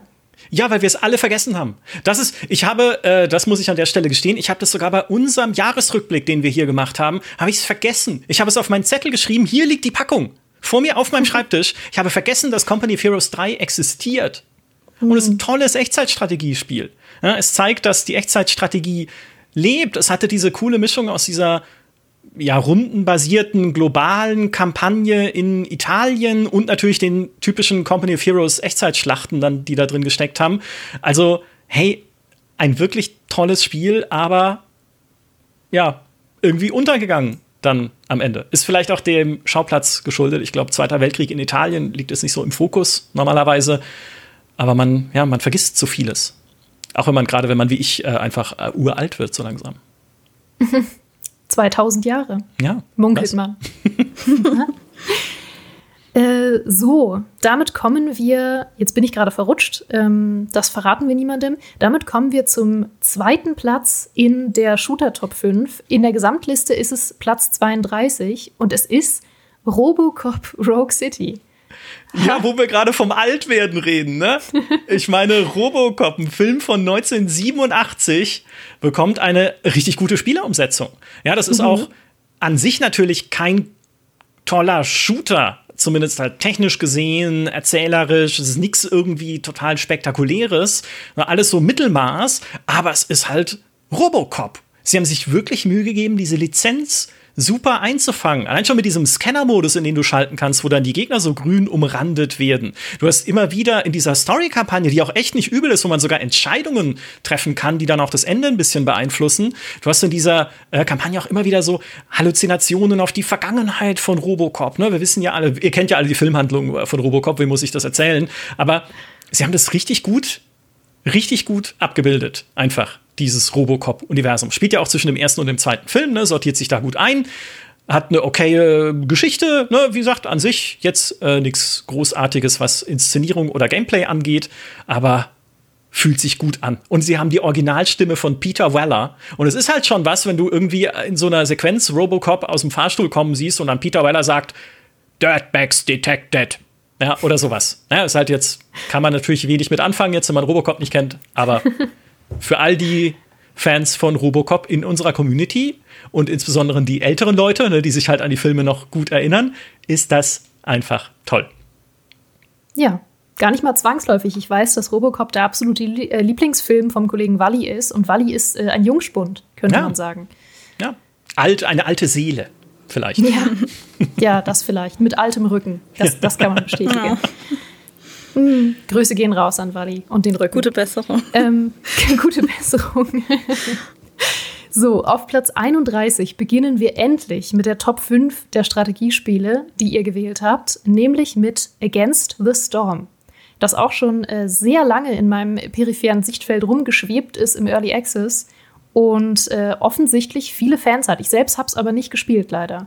Es ist äh, auch ein Mix aus Aufbaustrategie und Echtzeitstrategie mit äh, ein bisschen Twist. Mit Roguelite-Elementen, ja, also so ein ganz äh, spezieller Mix. Unser Kollege und jetzt auch wieder Festangestellter Martin Deppe ist ja riesiger Fan davon, hat sich ja auch schon im Early Access angeschaut und letztes Jahr war dann eben der Full Release. Ist auch im Game Pass. Ähm, ja, hat echt eine, eine kleine Community um sich geschart und die Leute haben uns auch oft in die Kommentare geschrieben, so, hallo, warum testet ihr das nicht, das ist voll gut. Ich so, okay, machen wir. ähm, ja, ich finde es schön, dass auch so kleine Spielchen dann jetzt doch äh, den Platz bekommen bei uns in der Liste und dass auch außergewöhnliche Ideen, sage ich mal, belohnt werden, weil die Community das auch cool findet. Freut mich, sowas mhm. hier zu sehen. Ja, ja, auf jeden Fall. Es ist auch ein cooles Setting, dass du halt in diesem in diesem Wald baust, der am Anfang noch friedlich und freundlich ist und je weiter du dich ausbreitet, äh, ausbreit, das ist ein schwieriges Wort, je weiter du expandierst, um mal ne, deutsches Wort zu benutzen, desto feindseliger wird der Wald und dann stößt du auf Dinge dort äh, in den, auf den Lichtungen und äh, musst damit umgehen lernen. Du hast diese unterschiedlichen Bevölkerungsgruppen, dann irgendwie Herpien, Füchse, Echsenmenschen und sowas, die unterschiedliche Bedürfnisse und Vorlieben haben, das so ein bisschen Puzzlespielcharakter hat in dieser Siedlung auch, die du baust. Also ich habe das total nie auf dem Radar gehabt, im Gegensatz zu dir, Geraldine. Aber nachdem mir Martin begeistertstens davon erzählt hat, wie toll es ist, habe ich mir gedacht, okay, ist mal wieder ein richtig cooles so Fantasy Survival Aufbauspielchen. Hm. Ja, und ich äh, merke, dass man auch jetzt, wo wir so in die Top 30 vordringen und in die höheren Platzierungen, merkt man sehr, sehr stark die DNA von der Gamester Community, was ich sehr schön finde. Ähm, weil das ist wirklich, wie ich gesagt habe, eine sehr, sehr individuelle Liste, eine sehr individuelle Platzierung, die man sonst nirgendwo so gesehen hat, weil da sehr viel natürlich ähm, sag ich mal, wenn äh, Redaktionen und Co. solche Listen machen oder YouTube-Kanäle, dann sind die sehr, sehr objektiv. Da geht es um viele Faktoren ähm, und nicht immer unbedingt um den Faktor, ja, mein Gott, mir hat es halt einfach Spaß gemacht, auch wenn es vielleicht nicht perfekt war oder wenn es vielleicht objektiv Spiele waren, die umfangreicher oder größer gestaltet waren. Und hier geht es halt wirklich nur darum zu sagen, ja, mir hat das am meisten Spaß gemacht oder halt am wenigsten Spaß gemacht. Und das finde ich total cool, solche individuellen Listen auch mal abzugleichen mit denen, äh, die man eben auf offiziellen Seiten findet. Auf da wird es jetzt spannend. Auf offiziellen Wir sind ja hier die offizielle so äh, kleiner Blog, ja. ja. ja. ja. Richtig. Also unsere Bewertung ist die offizielle äh, deutschlandweite ähm, Europa-zertifizierte Bewertung für Spiele. Ähm, die findet ihr nur bei uns, offiziell. Ja. Gut, weiter geht's. Ähm, mit Platz 30, und Micha, du hast es schon angedeutet, ähm, Ubisoft hat einen schweren Stand in dieser Liste. Ähm, also keinen super schweren, aber so ein, es krebst so ein bisschen rum. Ja. Ähm, und auf Platz 30 hat es sich festgesetzt mit Avatar Frontiers of Pandora. Ja. Ähm, einem Spiel, das im Vorhinein sehr viel Spannung generiert hat, weil die Leute ähm, ja einfach sich noch wenig darunter vorstellen konnten, wie es wird, ob es wirklich sehr ähnlich wird zu Far Cry, wie die Open World wird, ähm, ob es mit den Filmen visuell mithalten kann und so weiter. Und für uns äh, im Test war es eine sehr, sehr positive Überraschung, weil wir festgestellt haben, dass Ubisoft zumindest da mal über seinen Schatten springen konnte in gewissen Punkten und gesagt hat, ja, wir wissen einfach, welche Mechaniken oder ähm, welche Atmosphäre es für ein Avatar-Lizenzspiel brauchen würde und weichen zumindest mal ein bisschen von unseren klassischen Methoden ab. Ähm, ja, springen da über unseren Schatten und machen eben das, was ein Avatar-Spiel brauchen würde.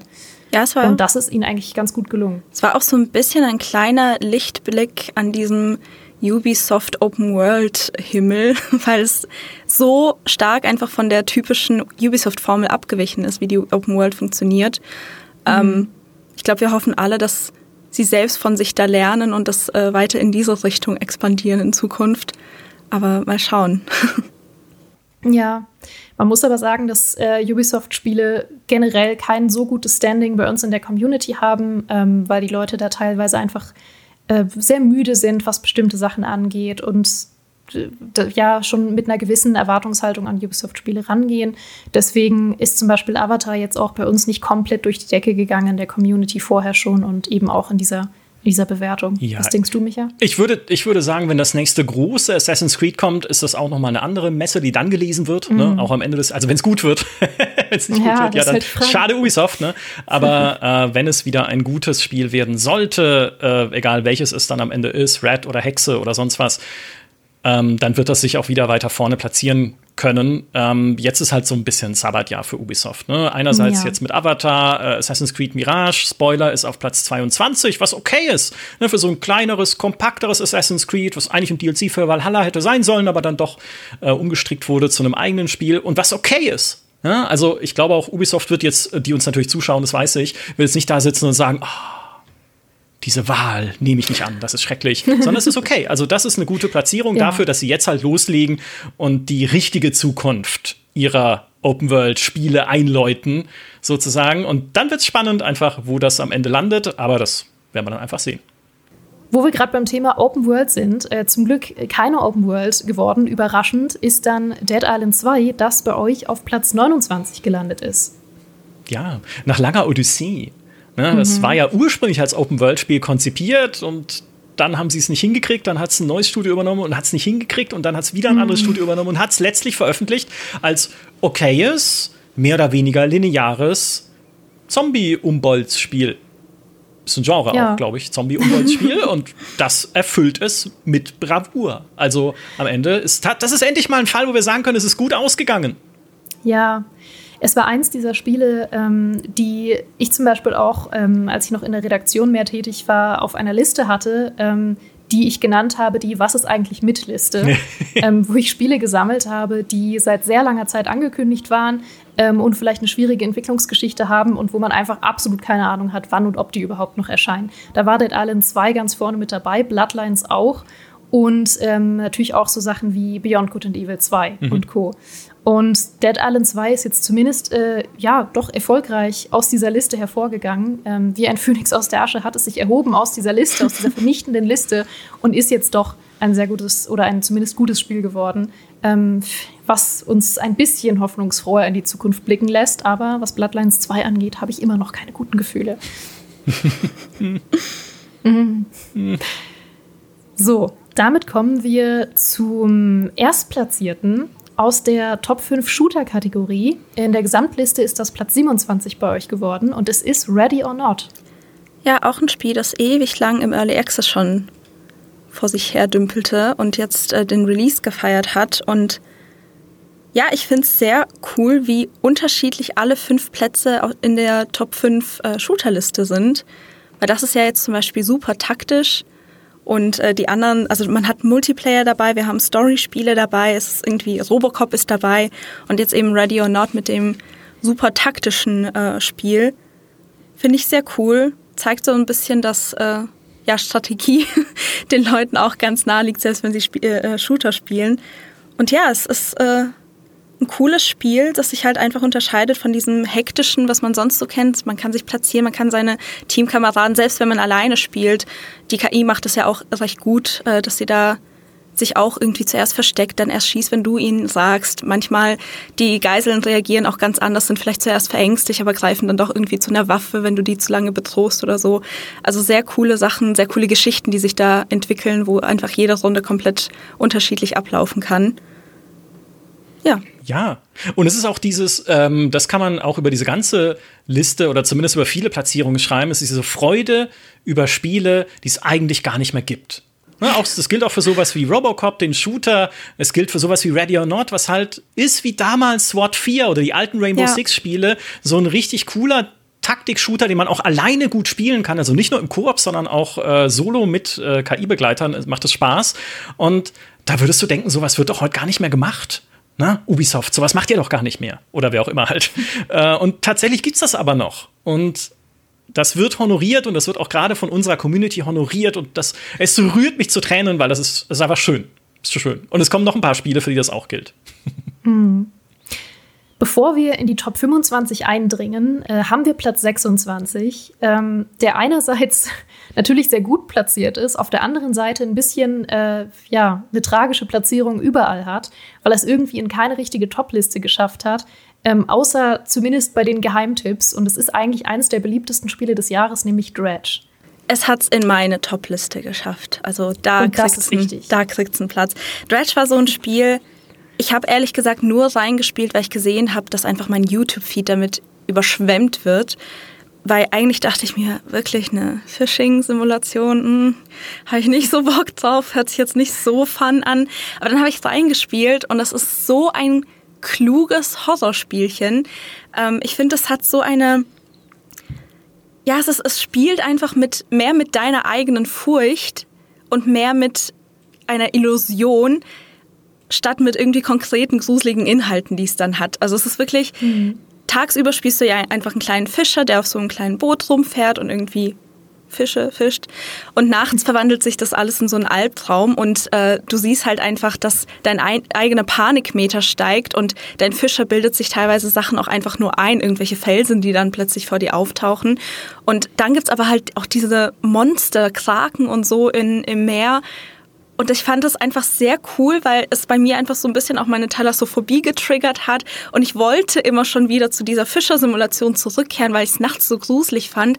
Und dieses Spiel einfach, wie es mich einfach hat fühlen lassen und wie ich selbst in meinen Gedanken so plötzlich in so eine Spirale gefallen bin. Das fand ich so cool. Ich muss noch den DLC spielen, dazu bin ich noch nicht gekommen, aber es ist ein schönes Spiel. Mich freut sehr, dass es bei euch dann doch so weit oben gelandet ist. Ähm, also falls ihr es noch nicht kennt, schaut auf jeden Fall mal rein. Es ist wirklich was sehr Besonderes. Oder wenn ihr es selber nicht spielen wollt, weil es euch zu gruselig ist, schaut in unsere Was spielst du so Folge dazu rein, weil da könnt ihr es dann einfach in, in zweiter Hand konsumieren. Ist ja, ja und äh, gruseliger Fun Fact, die habe ich geschnitten. Deswegen ist sie so schlecht produziert. Stimmt, das war ein großes Drama. Ja. Ähm, die, die Geschichte erzählen wir auch in einem anderen Podcast, nämlich in unserem Podcast Rückblick 2023. Ich empfehle euch so viele Podcasts hier heute. So, wie machen wir das jetzt am besten? Ja. Ich würde sagen, ich gehe mal ähm, einfach ein paar Platzierungen durch und ihr stoppt mich, wenn ihr mehr dazu sagen wollt. Und ich gehe sie durch, bis wir bei der Top 10 angekommen sind. Okay. Machen wir das okay, so. Okay, das klingt cool.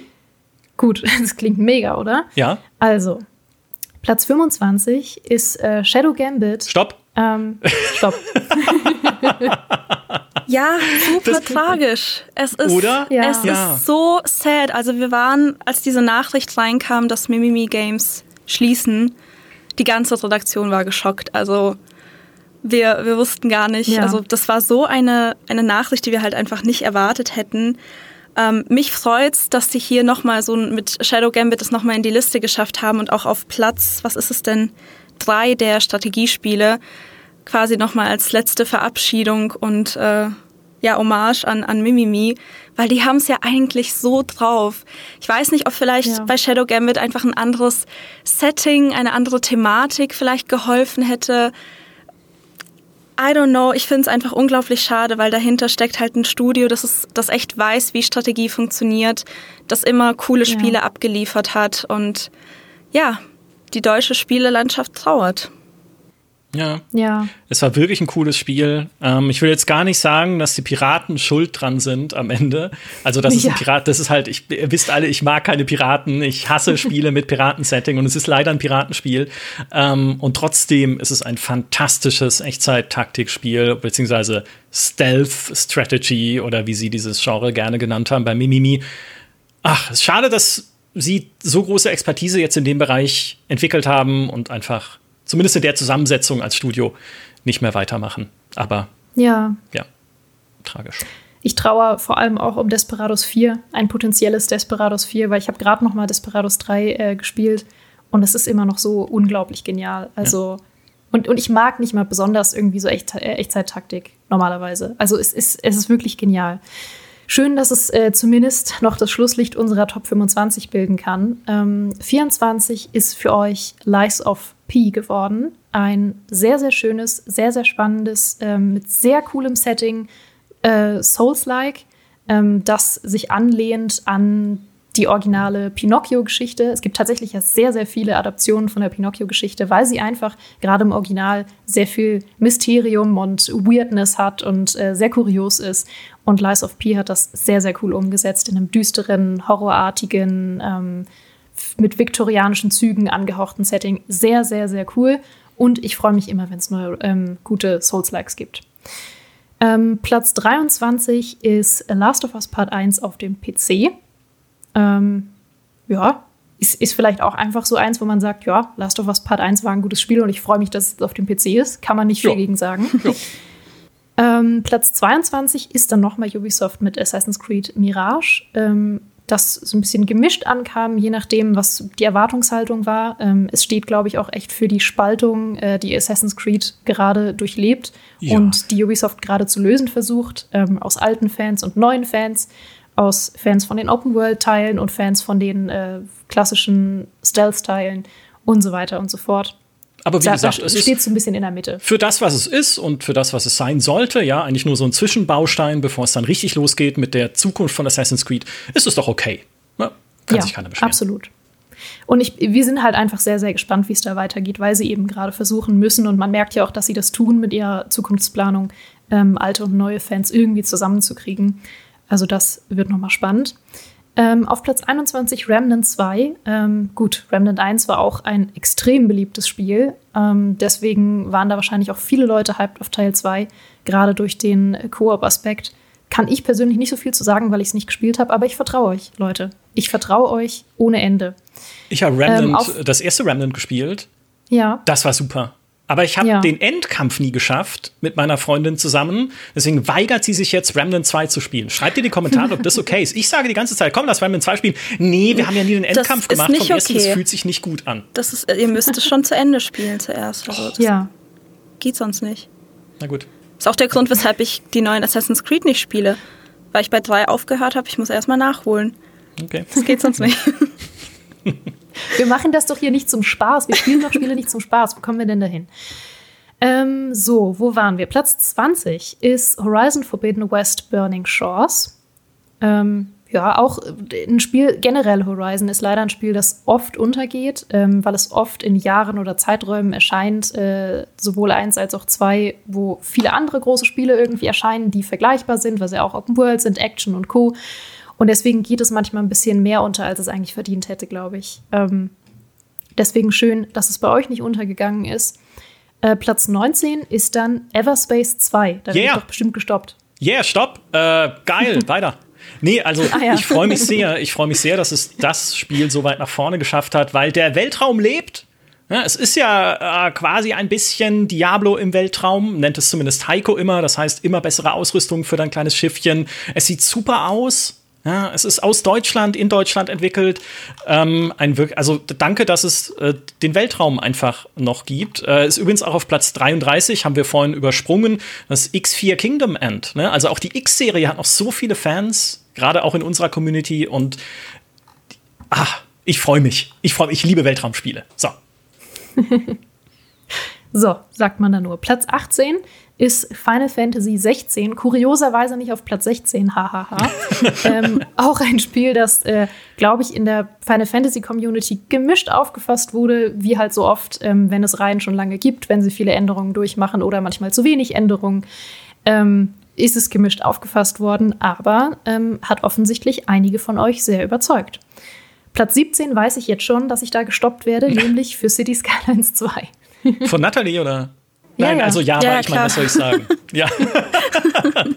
was soll ich sagen? Ich meine, City Skylines ist eines meiner absoluten Lieblingsspiele, der erste Teil. Der zweite Teil ist im Early Access Zustand rausgekommen, aber es wird langsam, langsam besser.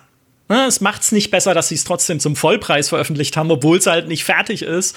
Aber sie haben an der Performance gearbeitet, die ist besser geworden. Es gibt schon erste Mods. Kleiner Tipp an dieser Stelle: der Thunderstorm Mod Manager, über den könnt ihr schon erste Mods runterladen, um dann zum Beispiel Ampeln so zu bearbeiten, dass sie nicht mehr völlig idiotische Schaltungen haben, wie es im Standardspiel der Fall ist. Oder dass man einzelne Fahrspuren, Abbiegespuren an Ampeln bearbeiten kann. Es gibt eine Mod, die es erlaubt, äh, einzigartige Gebäude mehrfach zu platzieren, damit man halt einfach ein bisschen mehr auch optisch in den Städten was machen kann.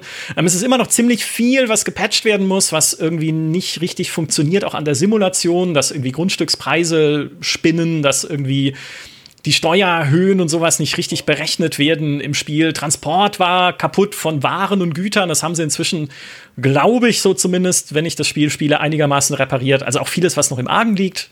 Verkehrs-KI macht auch immer noch sehr viel Mist. Trotzdem das Spiel, was ich letztes Jahr am meisten gespielt habe und auch dieses Jahr, glaube ich, bis jetzt am meisten gespielt habe. Weil ich baue einfach gerne Städte. So. Ich finde es auch ein schönes Signal, weil die Entwickler haben ja gerade echt mit äh, ja. sehr schlimmen Kommentaren aus der Community zu kämpfen. Und ich finde es schön, dass die Gamester-Community das noch nicht aufgegeben hat und auch Vertrauen hat, dass die Entwickler noch die Kurve bekommen und die Performance und alles nachpatchen können. Ähm, ja, finde ich cool. Ist auch die Top 2 in der Strategie Top 5. Also es gibt noch ein mhm. Strategiespiel, das ihr besser bewertet habt. Ja.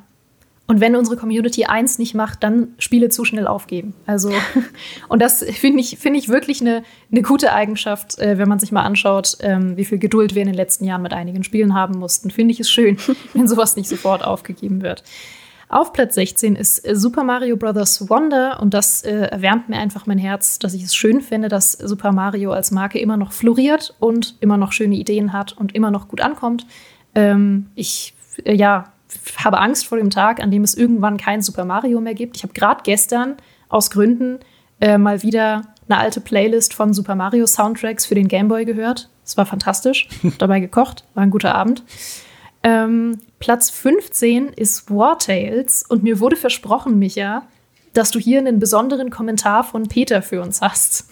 Ich habe wenn ihr unser Was spielst du so, unser Video, unseren Podcast zu War Tales noch nicht gesehen oder gehört habt, holt es mal nach, denn darin wird enthüllt von mir, wie Peter, mein Kollege Peter Bartke, in meiner Wartales-Partie ein sehr tragisches Schicksal ereilt hat. Und ich habe ihn mhm. jetzt gefragt, hast du dir dieses Video eigentlich mal angeguckt? Weißt du, was mit dir passiert ist im Spiel?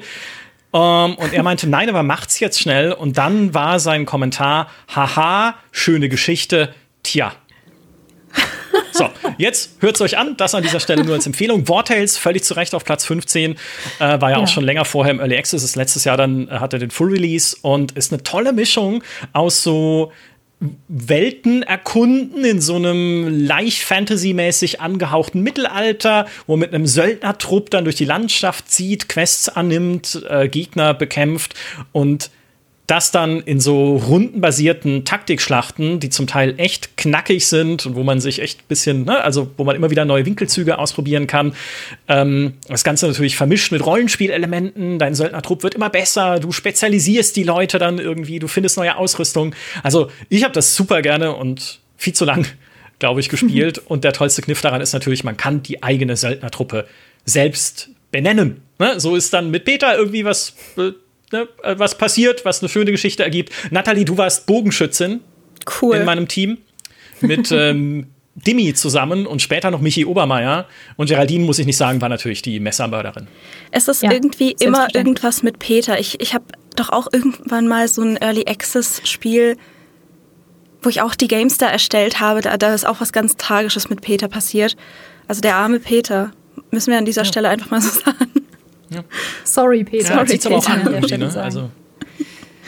Naja, auch gern und viel zu viel gespielt haben sehr viele Leute dieses Jahr Dave the Diver, das es bei euch auf Platz 14 geschafft hat. Ja. Ein fantastisches Überraschungsspiel mit äh, sehr hohem Suchtfaktor, äh, die gute Art von Suchtfaktor und ähm, ja, generell einfach ein sehr, sehr innovatives Spiel, das zu Recht alle Leute begeistert hat. Es ist wirklich Wahnsinn. Je länger man dieses Spiel spielt, man denkt so, ah ja, jetzt habe ich so langsam alles gesehen und es kommt halt immer noch irgendwas dazu.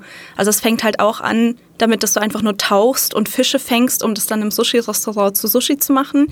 Aber dann kriegst du plötzlich irgendwelche Quests und dann findest du ein Unterwasser, eine Unterwasserwelt und, und Unterwasser-People, mit denen du dann interagierst und dann musst du für sie unterschiedliche Quests erledigen und dann kannst du noch tiefer tauchen in so Eisgewässer und dann hast du plötzlich nochmal ein neues Restaurant, das du eröffnest und du hast eine Farm und du kannst alles anpflanzen und dann kannst du Minispiele spielen. Es ist so absurd, was da alles drin steckt.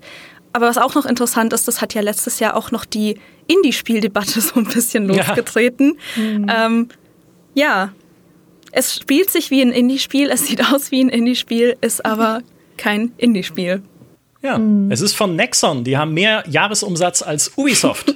ja, und äh, da natürlich ein kleines Team intern, was Dave the Diver gemacht hat. Nichtsdestotrotz, ähm, es ist einfach für mich ein Beispiel dafür, was an Gaming toll ist. Ja. Dieses Dave the Diver. Du wirst überrascht, du hast Dinge, die du nicht erwartest. Du hast einfach eine, das hat nichts mit Pixelgrafik zu tun oder so, aber das ist einfach ein, ein nettes, auch positives Spiel voller Schichten wie eine Zwiebel oder ein Oger, die man äh, nach und nach abnimmt und immer was Neues drunter findet. Es ist für mich total gutes Sprachbild auch jetzt gewesen. Ja. Die Definition eigentlich von, von so einem cozy Game. Also man spielt dieses Spiel und das, das ist einfach so balsam für die Seele. Es hat einen super lustigen Humor. Es ist total charmant. Also das ist, es hat tolle Ideen. Es ist einfach, es bleibt sich selbst treu, nimmt sich mal auf den Arm und es ist einfach es, es ist alles sehr stimmig. Also alle Mechaniken, die da drin sind, fühlen sich an, als müssten sie dahin gehören und nichts fühlt sich irgendwie noch irgendwie, oh, das wurde jetzt aber zu viel draufgeklatscht. Es ist einfach ein sehr stimmiges, charmantes Spiel und äh, ich muss unbedingt noch weiterspielen. Hm. Der absolute Gegenentwurf dazu, möchte ich behaupten, aber auch ein sehr gutes Spiel, ist Spider-Man 2 auf Platz 13. Das ist nämlich einfach ein extrem hochwertig produziertes klassisches Sony-Spiel, beziehungsweise die Fortsetzung davon, ähm, von der viel erwartet wurde, aber auch viel geliefert. Ja, definitiv. Das Beste in Spider-Man 2 ist einfach, dass man nie auch nur auf den Gedanken kommt, die Schnellreisefunktion zu benutzen, weil Bewegung ja. in dem Spiel das Allergeilste ist, was es gibt. Also dieses Schwingen, jetzt auch diese Webwings, mit denen man da gleiten kann im zweiten Teil. Es macht einfach so Spaß, dich zu bewegen. Macht mir viel mehr Spaß als alles andere. Irgendwie Kämpfe oder so. Schön und gut. Story, alles cool. Zwei Figuren jetzt, Peter Parker, Miles Morales. In Ordnung. Ja.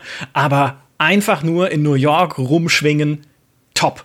Das ist, also das machen sie perfekt. Muss man einfach sagen. Ja. Super. Das Einzige, was mich unglaublich verärgert, ist die Repräsentation von Podcasts in diesem Spiel.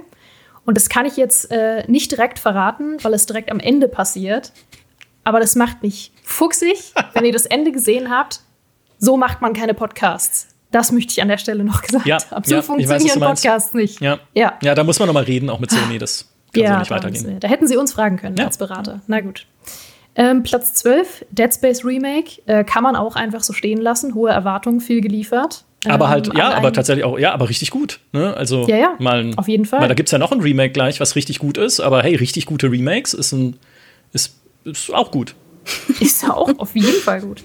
Platz 11, fast geschafft in die Top 10, hat es Warhammer 40k Rogue Trader. Ja. Auch ein Spiel, das heiß erwartet wurde und äh, eine sehr, sehr treue Community dieses Jahr, also letztes Jahr bekommen hat. Ich sage immer dieses Jahr. Das ist ja völliger Quatsch. Letztes Jahr bekommen hat.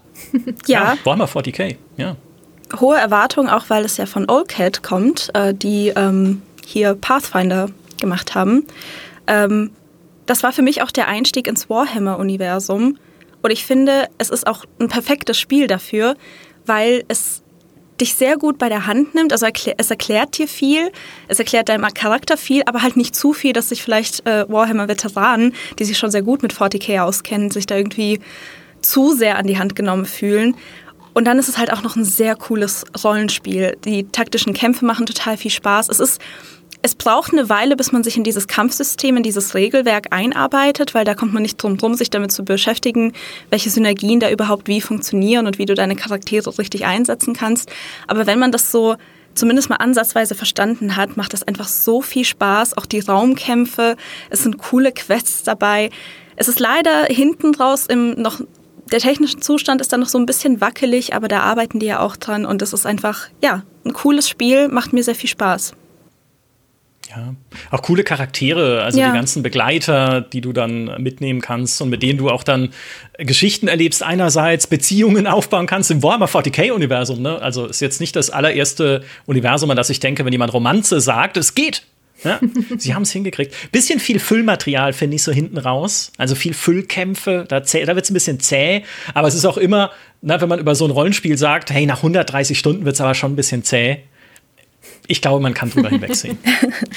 Indeed, ja. Ähm, ich möchte an der Stelle noch sagen, es ist ein fantastisches Rollenspiel und ihr fragt euch jetzt vielleicht, hä, wir haben ja noch gar nicht erwähnt, dass wir in der Rollenspiel-Top 5 angelangt sind.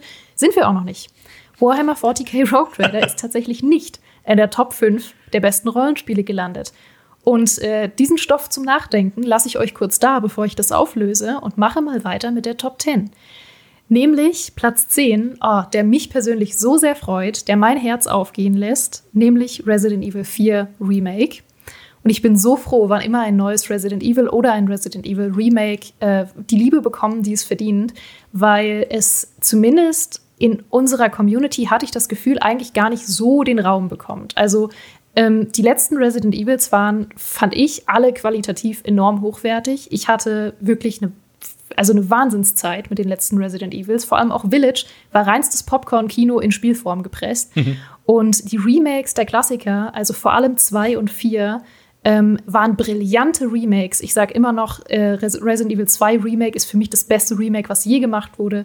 Und deswegen bin ich sehr froh zu sehen, dass ich mich geirrt habe und dass die Gamester-Community sehr viel Liebe für Resident Evil übrig hat. Vielen Dank, ihr da draußen, ihr 239 Menschen. Ich liebe euch. Platz 9 ist natürlich ähm, in der Top 10 vertreten Zelda Tears of the Kingdom, das aber auch in einem Wahnsinnsjahr wie 2023 erstaunlich untergegangen ist. Also es ist nicht wirklich untergegangen, es gab einen riesigen Hype darum, aber es war trotzdem, es wurde dann schnell abgelöst von anderen großen Spielen, über die mehr gesprochen wurde.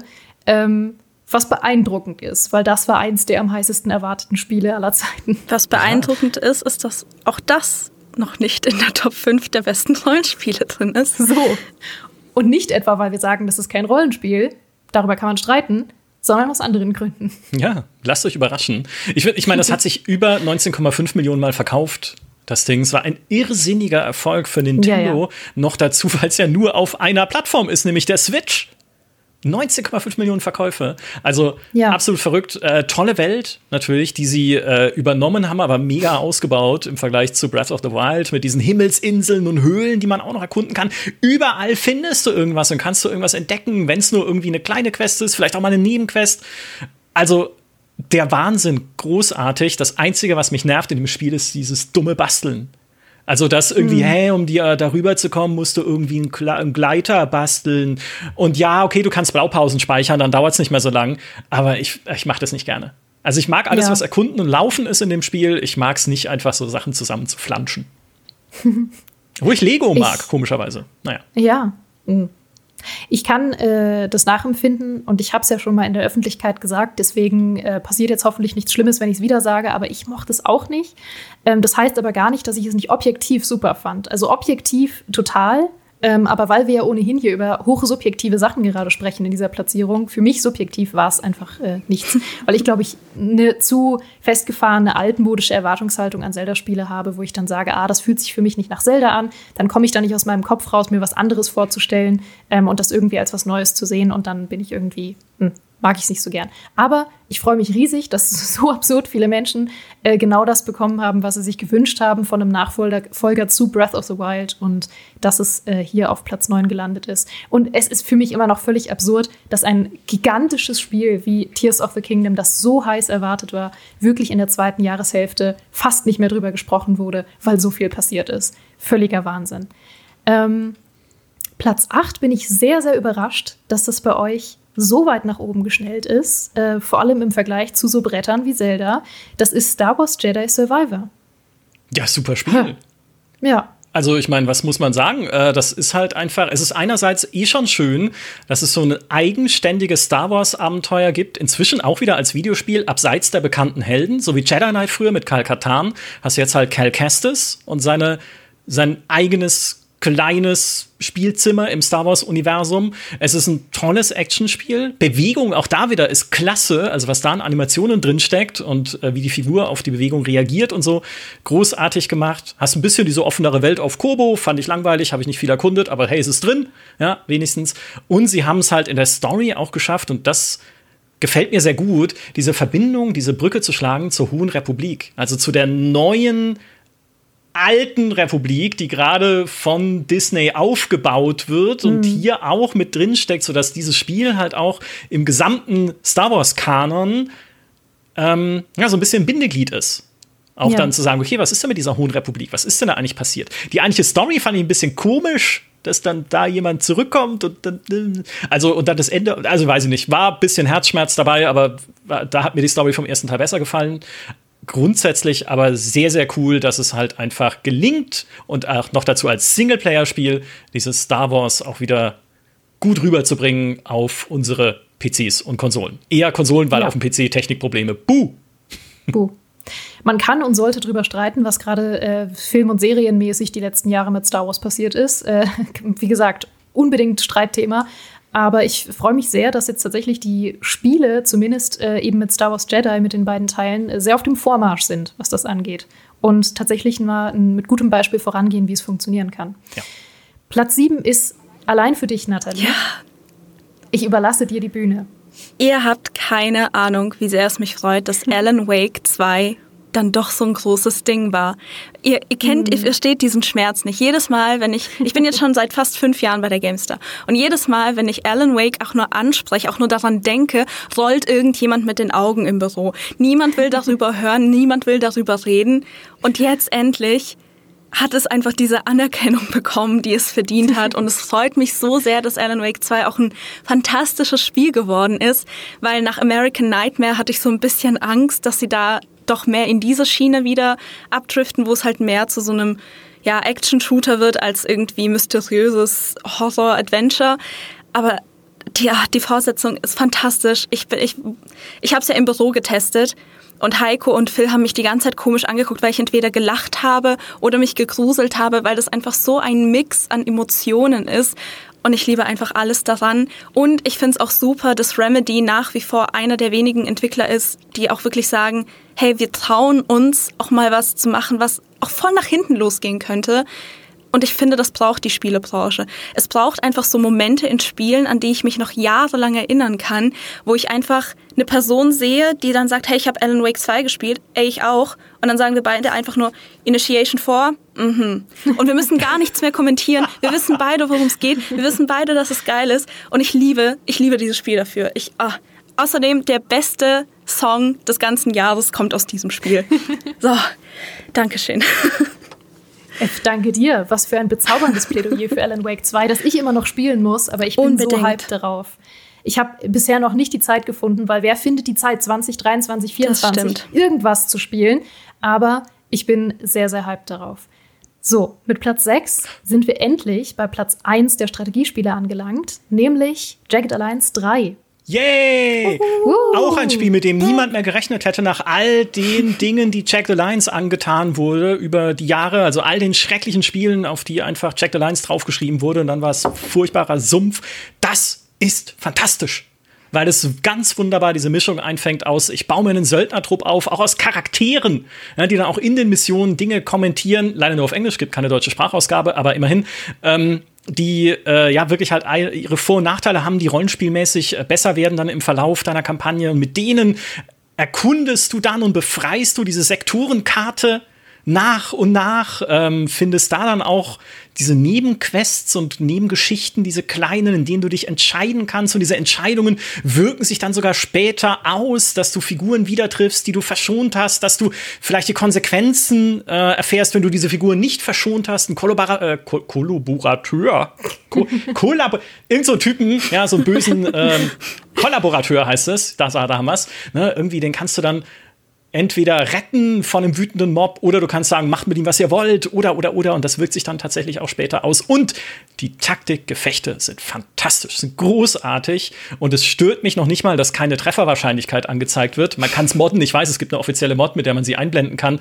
Aber ich mag es schon alleine dann irgendwie halt wie damals auch in Check the Lines, halt einfach nur zu gucken, es ist wichtig, wie stehe steh ich, liege ich, knie ich beim Schießen, ähm, wie viele Aktionspunkte investiere ich in einen Schuss? Ähm, wie ist mein Söldner gerade drauf? Ist er verwundet? Hat er irgendwelche anderen Nachteile im Moment durch Wetter und Co? Und daraus ergibt sich dann halt, ob ich treffe oder nicht. Und ach, so ein tolles Spiel. So ein tolles Strategie- und Taktikspiel. Völlig zu Recht insgesamt das beste Strategiespiel des Jahres. Ihr habt Micha auf eurer Seite und was will man mehr? Ja. Und jetzt kommen wir zu dem sagenhaftesten Plot-Twist, den wir äh, jemals hatten, glaube ich, bei dieser Umfrage. Und es ist nicht Witcher 3, das kann ich schon mal verraten. Aber es ist ein Plot-Twist, der mich sehr zum Lachen gebracht hat und zum Staunen. Denn wir befinden uns jetzt in der Top 5 der Gesamtliste und ebenfalls in der Top 5 der Rollenspiele. Denn die ist deckungsgleich. und äh, wie habt ihr das hingekriegt? Also die Reihenfolge ist gleich nochmal sehr spannend, aber wie habt ihr das hingekriegt, fünf Rollenspiele in die Top 5 der besten Spiele 2023 zu wählen? Das ist, aber du siehst einfach, Rollenspiel ist das Genre der Stunde mindestens für unsere Community. Und wenn man sich ja. die Diskussion da draußen anguckt im letzten Jahr über Spiele insgesamt, auch weit darüber hinaus. Ne? Also, ja. das ist das Spiel der Stunde. Und ich würde sagen, ich, wir können jetzt einfach mal diese fünf Spiele komplett vorlesen und dann noch mal kurz drüber sprechen. Ähm, darf, darf ich die Ehre übernehmen an der Stelle? Bitte. Wir haben auf Platz 5 Starfield. Auf Platz 4 Diablo 4. Wir haben auf der 3 Hogwarts Legacy, auf Platz 2 Cyberpunk 2077 Phantom Liberty und auf der 1 wie könnte es anders sein? Homeworld 3. Wird es dieses Jahr sein? Jetzt ist es natürlich Baldur's Gate 3. Aber im Zweifel alles drei. Die Dreier haben einfach im Zweifel gesiegt. Ja. Äh, ich bin, ähm, ich bin überrascht von dieser Reihenfolge. Ich bin überrascht, dass Starfield es überhaupt in die Top 5 geschafft hat. Und da gibt es jetzt verschiedene Theorien. Ähm, Starfield hat ja bei den Steam Awards äh, auch einen Steam Award für innovatives Gameplay bekommen. Und böse Zungen behaupten ja, das war eine ironische Abstimmung. Kann man jetzt natürlich nicht beweisen, weder dafür noch dagegen. Ähm, ich traue euch nicht zu, dass ihr so bösartig ironisch abstimmt für Starfield und habe auch mitbekommen im letzten Jahr, dass viele von euch trotz aller berechtigter Kritik doch eine gute Zeit in Starfield hatten, sehr viel Zeit äh, sehr gern darin verbracht haben und einfach über vieles bereit waren, hinwegzusehen. Und ich glaube, es ist vielleicht auch so ein klassischer Community-Liebling, der vielleicht in der Gesamtwirkung weniger Erfolg hat, aber dann doch wieder eine liebende Community um sich schart. Also mich hat es nicht überrascht, ganz im Gegenteil, weil wir sehen ja die Zahlen täglich auf der Gamester.de und wir sehen ja, welche Themen viel gelesen werden und nach welchen Themen auch gesucht wird bei uns auf der Seite. Und Starfield war halt durchgehend ein wichtiges Thema. Also die Leute haben sich durchgehend für Starfield interessiert. Und ja, wenn man sich so die Kommentare anschaut, es wird viel über Starfield gemeckert, es wird viel über Diablo 4 gemeckert, es wird über Hogwarts Legacy gemeckert, aber diese meckernden Kommentare oder die Kommentare, die halt unzufrieden mit dem Spiel sind, das sind wirklich eine Minderheit. Der Rest der Leute, der ist halt einfach still, kommentiert vielleicht nicht, aber interessiert sich halt sehr für diese Spiele, hat sehr viel Spaß mit diesen Spielen und wir sehen das halt auch in den Zahlen. Jeden Tag diese ganzen Themen, wirklich die Top 5, war das gesamte Jahr über relevant, sogar noch vor Release. Also ich meine, äh, Starfield zum Beispiel kam ja erst recht spät im Jahr, aber da war, war davor schon ein Thema, war danach konstant ein Thema. Hogwarts Legacy komplett das ganze Jahr hinweg immer noch ein Thema.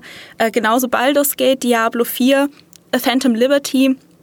Klingt jetzt wieder so ein bisschen ab, freut mich trotzdem, dass es sogar auf die 2 geschafft hat, aber ja, also es wird wahrscheinlich für manche da draußen überraschend kommen, aber für uns, die wir halt jeden Tag diese Zahlen vor uns haben, äh, hat mich nicht überrascht. Ich fand es einfach sehr lustig, weil ich mir dachte, okay, jetzt haben wir hier den Beweis, wenn der nächste Meckerer-Kommentar kommt, zeigen wir diese Liste, die von euch gewählt wurde, dann könnt ihr ja. gar nichts mehr sagen. Wir können ja nichts dafür. Ja. Und es ist nicht so, als hätten wir Starfield nicht kritisiert oder auch ein Diablo ja. dann, äh, zumindest Jede im Menge. Nachgang, weil es seinem Live-Service-Anspruch einfach nicht gerecht wird. Also ich glaube, es ist halt oft leider dieses, ähm, dieses Undifferenzierte, was wir heute in vielen Bereichen sehen. Starfield Nee, das ist das mieseste Spiel, was es jemals gab. Das ist der größte Dreck, der jemals entwickelt wurde. Das ist es nicht.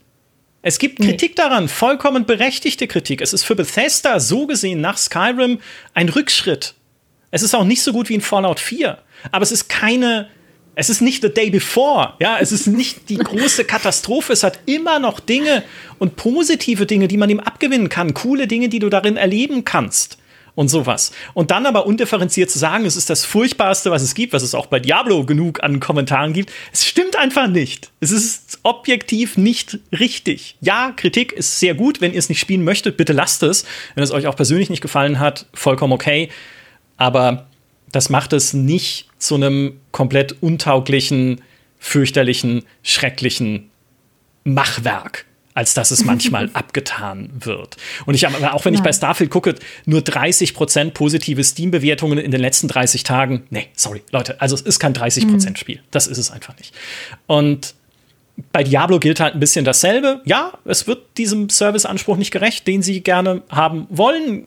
Season 3, wo dich dieser Roboterbegleiter jetzt da noch mit begleitet, wo sie ein neues Dungeon-System eingebaut haben mit diesen Walls, mit ihren Fallen und sowas. Ist jetzt auch nicht der große Wurf, aber es ist trotzdem ein allein vom Gameplay her hervorragendes Action-Rollenspiel mit einer cool inszenierten Kampagne. Was man auch nicht vergessen darf. Also auch da ist nicht einfach der Teufel aus dem äh, Rechner oder der Konsole gestiegen, als ihr irgendwie Diablo invest, äh, investiert, installiert habt. Und äh, ja, also ich finde, manche Sachen werden oft auch aus so einem, ja, weil es gerade en vogue ist oder weil es gerade irgendwie alle sagen oder so, äh, werden auch irgendwie schlechter geredet manchmal, als sie sind. Fürchte ich. Ja. Bei Diablo muss man noch dazu sagen, das ist natürlich die Hardcore-Community, wirklich diese diesen ganz, ganz krassen Spieler, die sich da jetzt in erster Linie natürlich, die unzufrieden mit, der, mit den Seasons sind, die Leute, die Diablo halt für die Story und für das Gameplay einfach spielen, die gibt's ja auch, sehr viele davon sogar und bei GameStar eben auch sehr viele, ähm, die haben großen Spaß mit diesem Spiel, die lassen sich einfach von dieser Welt äh, reinziehen und freuen sich darüber, dass sie einfach noch mehr Story auch bekommen, jetzt auch mit dem Add-on, das dieses Jahr ansteht. Ähm, also die Kritik ist teilweise wirklich sehr, sehr hardcore an so kleinen Zahlen, wo wir auch erstmal irgendwie Bücher studieren müssen, was damit überhaupt gemeint ist. Ähm, aber ja, Hogwarts Legacy ist, finde ich, auch so ein Fall. Ähm, mhm. Das war, als es rausgekommen ist, hat jeder darüber geredet. Und dann war der Hype so ein bisschen vorbei, aber wir haben halt gesehen, das Thema ist nie gestorben, hat sogar noch mal so, so einen kleinen zweiten Frühling bekommen über Weihnachten, weil es da zum ersten Mal, ich glaube, um die Hälfte reduziert war im Steam Sale und da haben es, glaube ich, sehr viele Leute sich einfach zum ersten Mal auch geholt äh, und da haben wir noch mal einen richtig guten Anstieg an den, an den Aufrufzahlen gesehen zu unseren Artikeln. Ähm, also auch Hogwarts Legacy ist noch nicht tot. Da soll ja auch äh, jetzt bald die PlayStation-Exklusivität für diese eine super tolle Quest enden. Da bin ich auch noch mal sehr gespannt. Da freue ich mich. Mich persönlich macht es einfach sehr glücklich, dass es ein gutes Spiel geworden ist, weil ich glaube, ich war mit die skeptischste Person hier. Selbst nachdem ich das anspielen durfte bei einem Preview-Event, war ich mir nicht sicher, ob die das irgendwie gebacken bekommen, da eine coole Welt zu bauen. Und ich finde, das haben sie geschafft. Klar, es gibt ja. Kritik daran. Es ist nicht perfekt, aber ich finde, es ist einfach das beste Potter-Spiel oder eins der besten Potter-Spiele, die man aktuell spielen kann. Ähm, und ich habe sehr viel Freude damit. Ich spiele es jetzt auch nochmal so ein bisschen parallel, einfach für mich selbst, diesmal nicht zum Testen. Und es ist einfach eine geile Welt, geile Atmosphäre. Die haben das fantastisch umgesetzt bekommen. Die wissen halt, was die Fans wollen und das haben sie abgeliefert. Ja, und es hat sich irrsinnig gut verkauft. Ja. Also wir stehen dabei inzwischen über 22 Millionen Verkäufen weltweit. Zum ersten Mal seit dem Jahr 2008 war das meistverkaufte Spiel in den USA weder Call of Duty noch von Rockstar sondern eben Hogwarts Legacy. Zum ersten Mal seit 2008 hat äh, Circana gesagt, ein Marktforschungsunternehmen, also äh, auch wahnsinnig erfolgreich gewesen. Mhm. Was ich zum Abschluss äh, noch sagen kann, ist, dass unser Platz 1 Baldur's Gate 3 mit äh, einer sagenhaften Mehrheit gewonnen hat, ja. obwohl es so ein starkes Jahr war. Mit einer auch wahnsinnig starken Top 5, Top 10, Top 25 hat Baldur's Gate 3 mit äh, 1680 Stimmen eine sagenhafte Mehrheit von 58 Prozent der Stimmen gehabt. Ähm, Wahnsinn. Also da waren sich trotz allem alle einig. Ja. Äh, es haben auch, ich habe es schon erwähnt, viele Leute Baldur's Gate 3 als Geheimtipp dann nochmal dazu geschrieben, für den Fall, dass Danke. es nicht genug gewertet wurde. Dankeschön. Hätten wir sonst glatt übersehen. Oh Mann. Ja, du musst sagen, das ist der deutlichste Sieg seit Jahren. Vielleicht sogar aller mhm. Zeiten bei dieser Wahl, bei dieser GameStar Community Wahl. Selbst Eldring hat 2022 nur 35,7 Prozent gehabt. Age of Empires ja. 4 war 2021 30,4 Prozent und Cyberpunk 2077 Leipzig hat im Jahr 2020 mit 48,8 Prozent äh, diese Wahl gewonnen und jetzt haben wir Baldur's Gate mit 58. Also nochmal extra ja. was obendrauf das ist absolut verdient, würde ich sagen. Und Cyberpunk, ja. das vielleicht noch als mein Schlusswort, Cyberpunk 2077, Phantom Liberty, ist, glaube ich, auch einfach insgesamt die Belohnung für die Entwicklung, die Cyberpunk 2077 über die letzten Jahre durchgemacht hat, bis hin zum Update 2.0, das endlich Polizeiverfolgungsjagden gebracht hat und das letzte Update sein sollte. Und dann kommt noch Update 2.1 mit U-Bahn-Fahrten ja. oder Hochbahn-Metro-Fahrten, wie man sie schon im allerersten Trailer gesehen hat und vielleicht seitdem vermisst. Jetzt sind die auch noch drin. Also toll gemacht, CD-Projekt. Deswegen habt ihr auch den, äh, was war es, den Service Game Community Dingsbums Award bei den Game Awards gewonnen mit Cyberpunk 2077 und auch hier bei uns jetzt wahrscheinlich Platz 2. Völlig richtig. Und das bei diesem Jahr so ein Abstand. Äh, völliger Wahnsinn. Ich kann auch sagen, Phantom Liberty hatte 38,4 Prozent der Stimmen, 1113 insgesamt. Also sehr, sehr cool nochmal, dass so viele von euch mitgemacht haben, äh, dass ihr euch so viel Zeit genommen habt, diese Umfrage auszufüllen, eure Geheimtipps reinzuschreiben, ähm, euch ganz gewissenhaft eure Topliste zusammenzustellen, weil ich habe sehr viel Freude daran, sie zu sehen und äh, durchzugehen und darin zu schmökern, äh, weil, wie ich schon angedeutet habe, man äh, kann und sollte Spiele immer objektiv bewerten. Ähm, das ist aber nur ein Faktor. Und ich finde es total schön zu sehen, dass Spiele am Ende so eine subjektive Geschichte sind und äh, für manche Leute äh, ein Spiel Spiel des Jahres sein kann, das alle anderen nicht auf dem Schirm haben oder das viele Leute nicht mochten oder das objektiv einfach sehr viele Probleme hat. Und es macht am Ende trotzdem Spaß, weil Spaß kann man nicht diskutieren. Wenn man sagt, mir macht ein Spiel keinen Spaß, kann ich nicht mit dir diskutieren. Andersrum genauso wenig, wenn du sagst, mir macht dieses Spiel Spaß, obwohl es Fehler hat, kann ich nur sagen, mega cool für dich. Also ich finde es total schön, ähm, mal so eine subjektive Liste zu haben, die aber auch einfach viele objektive Überschneidungen hat. Und ähm, sehr, sehr spannend. Vielen Dank, dass ihr mitgemacht habt. Vielen Dank, Nathalie und Micha, dass ihr das Ganze so wunderschön analysiert habt. Und ich würde sagen, wenn ihr da draußen das Ganze nochmal übersichtlich zum Mitlesen haben wollt und vor allem äh, die Top 5 jeweils der Genres nochmal wunderschön aufgedröselt haben wollt, dann schicke ich euch jetzt direkt weiter zu Nathalies Artikel zu dem Thema. Da könnt ihr das Ganze nochmal äh, wundervoll betrachten und mitkommentieren und eure Meinung abgeben. Und darauf freuen wir uns sehr. Und ansonsten würde ich sagen, wir hören uns hier sehr bald wieder und macht's gut. Tschüss. Tschüss.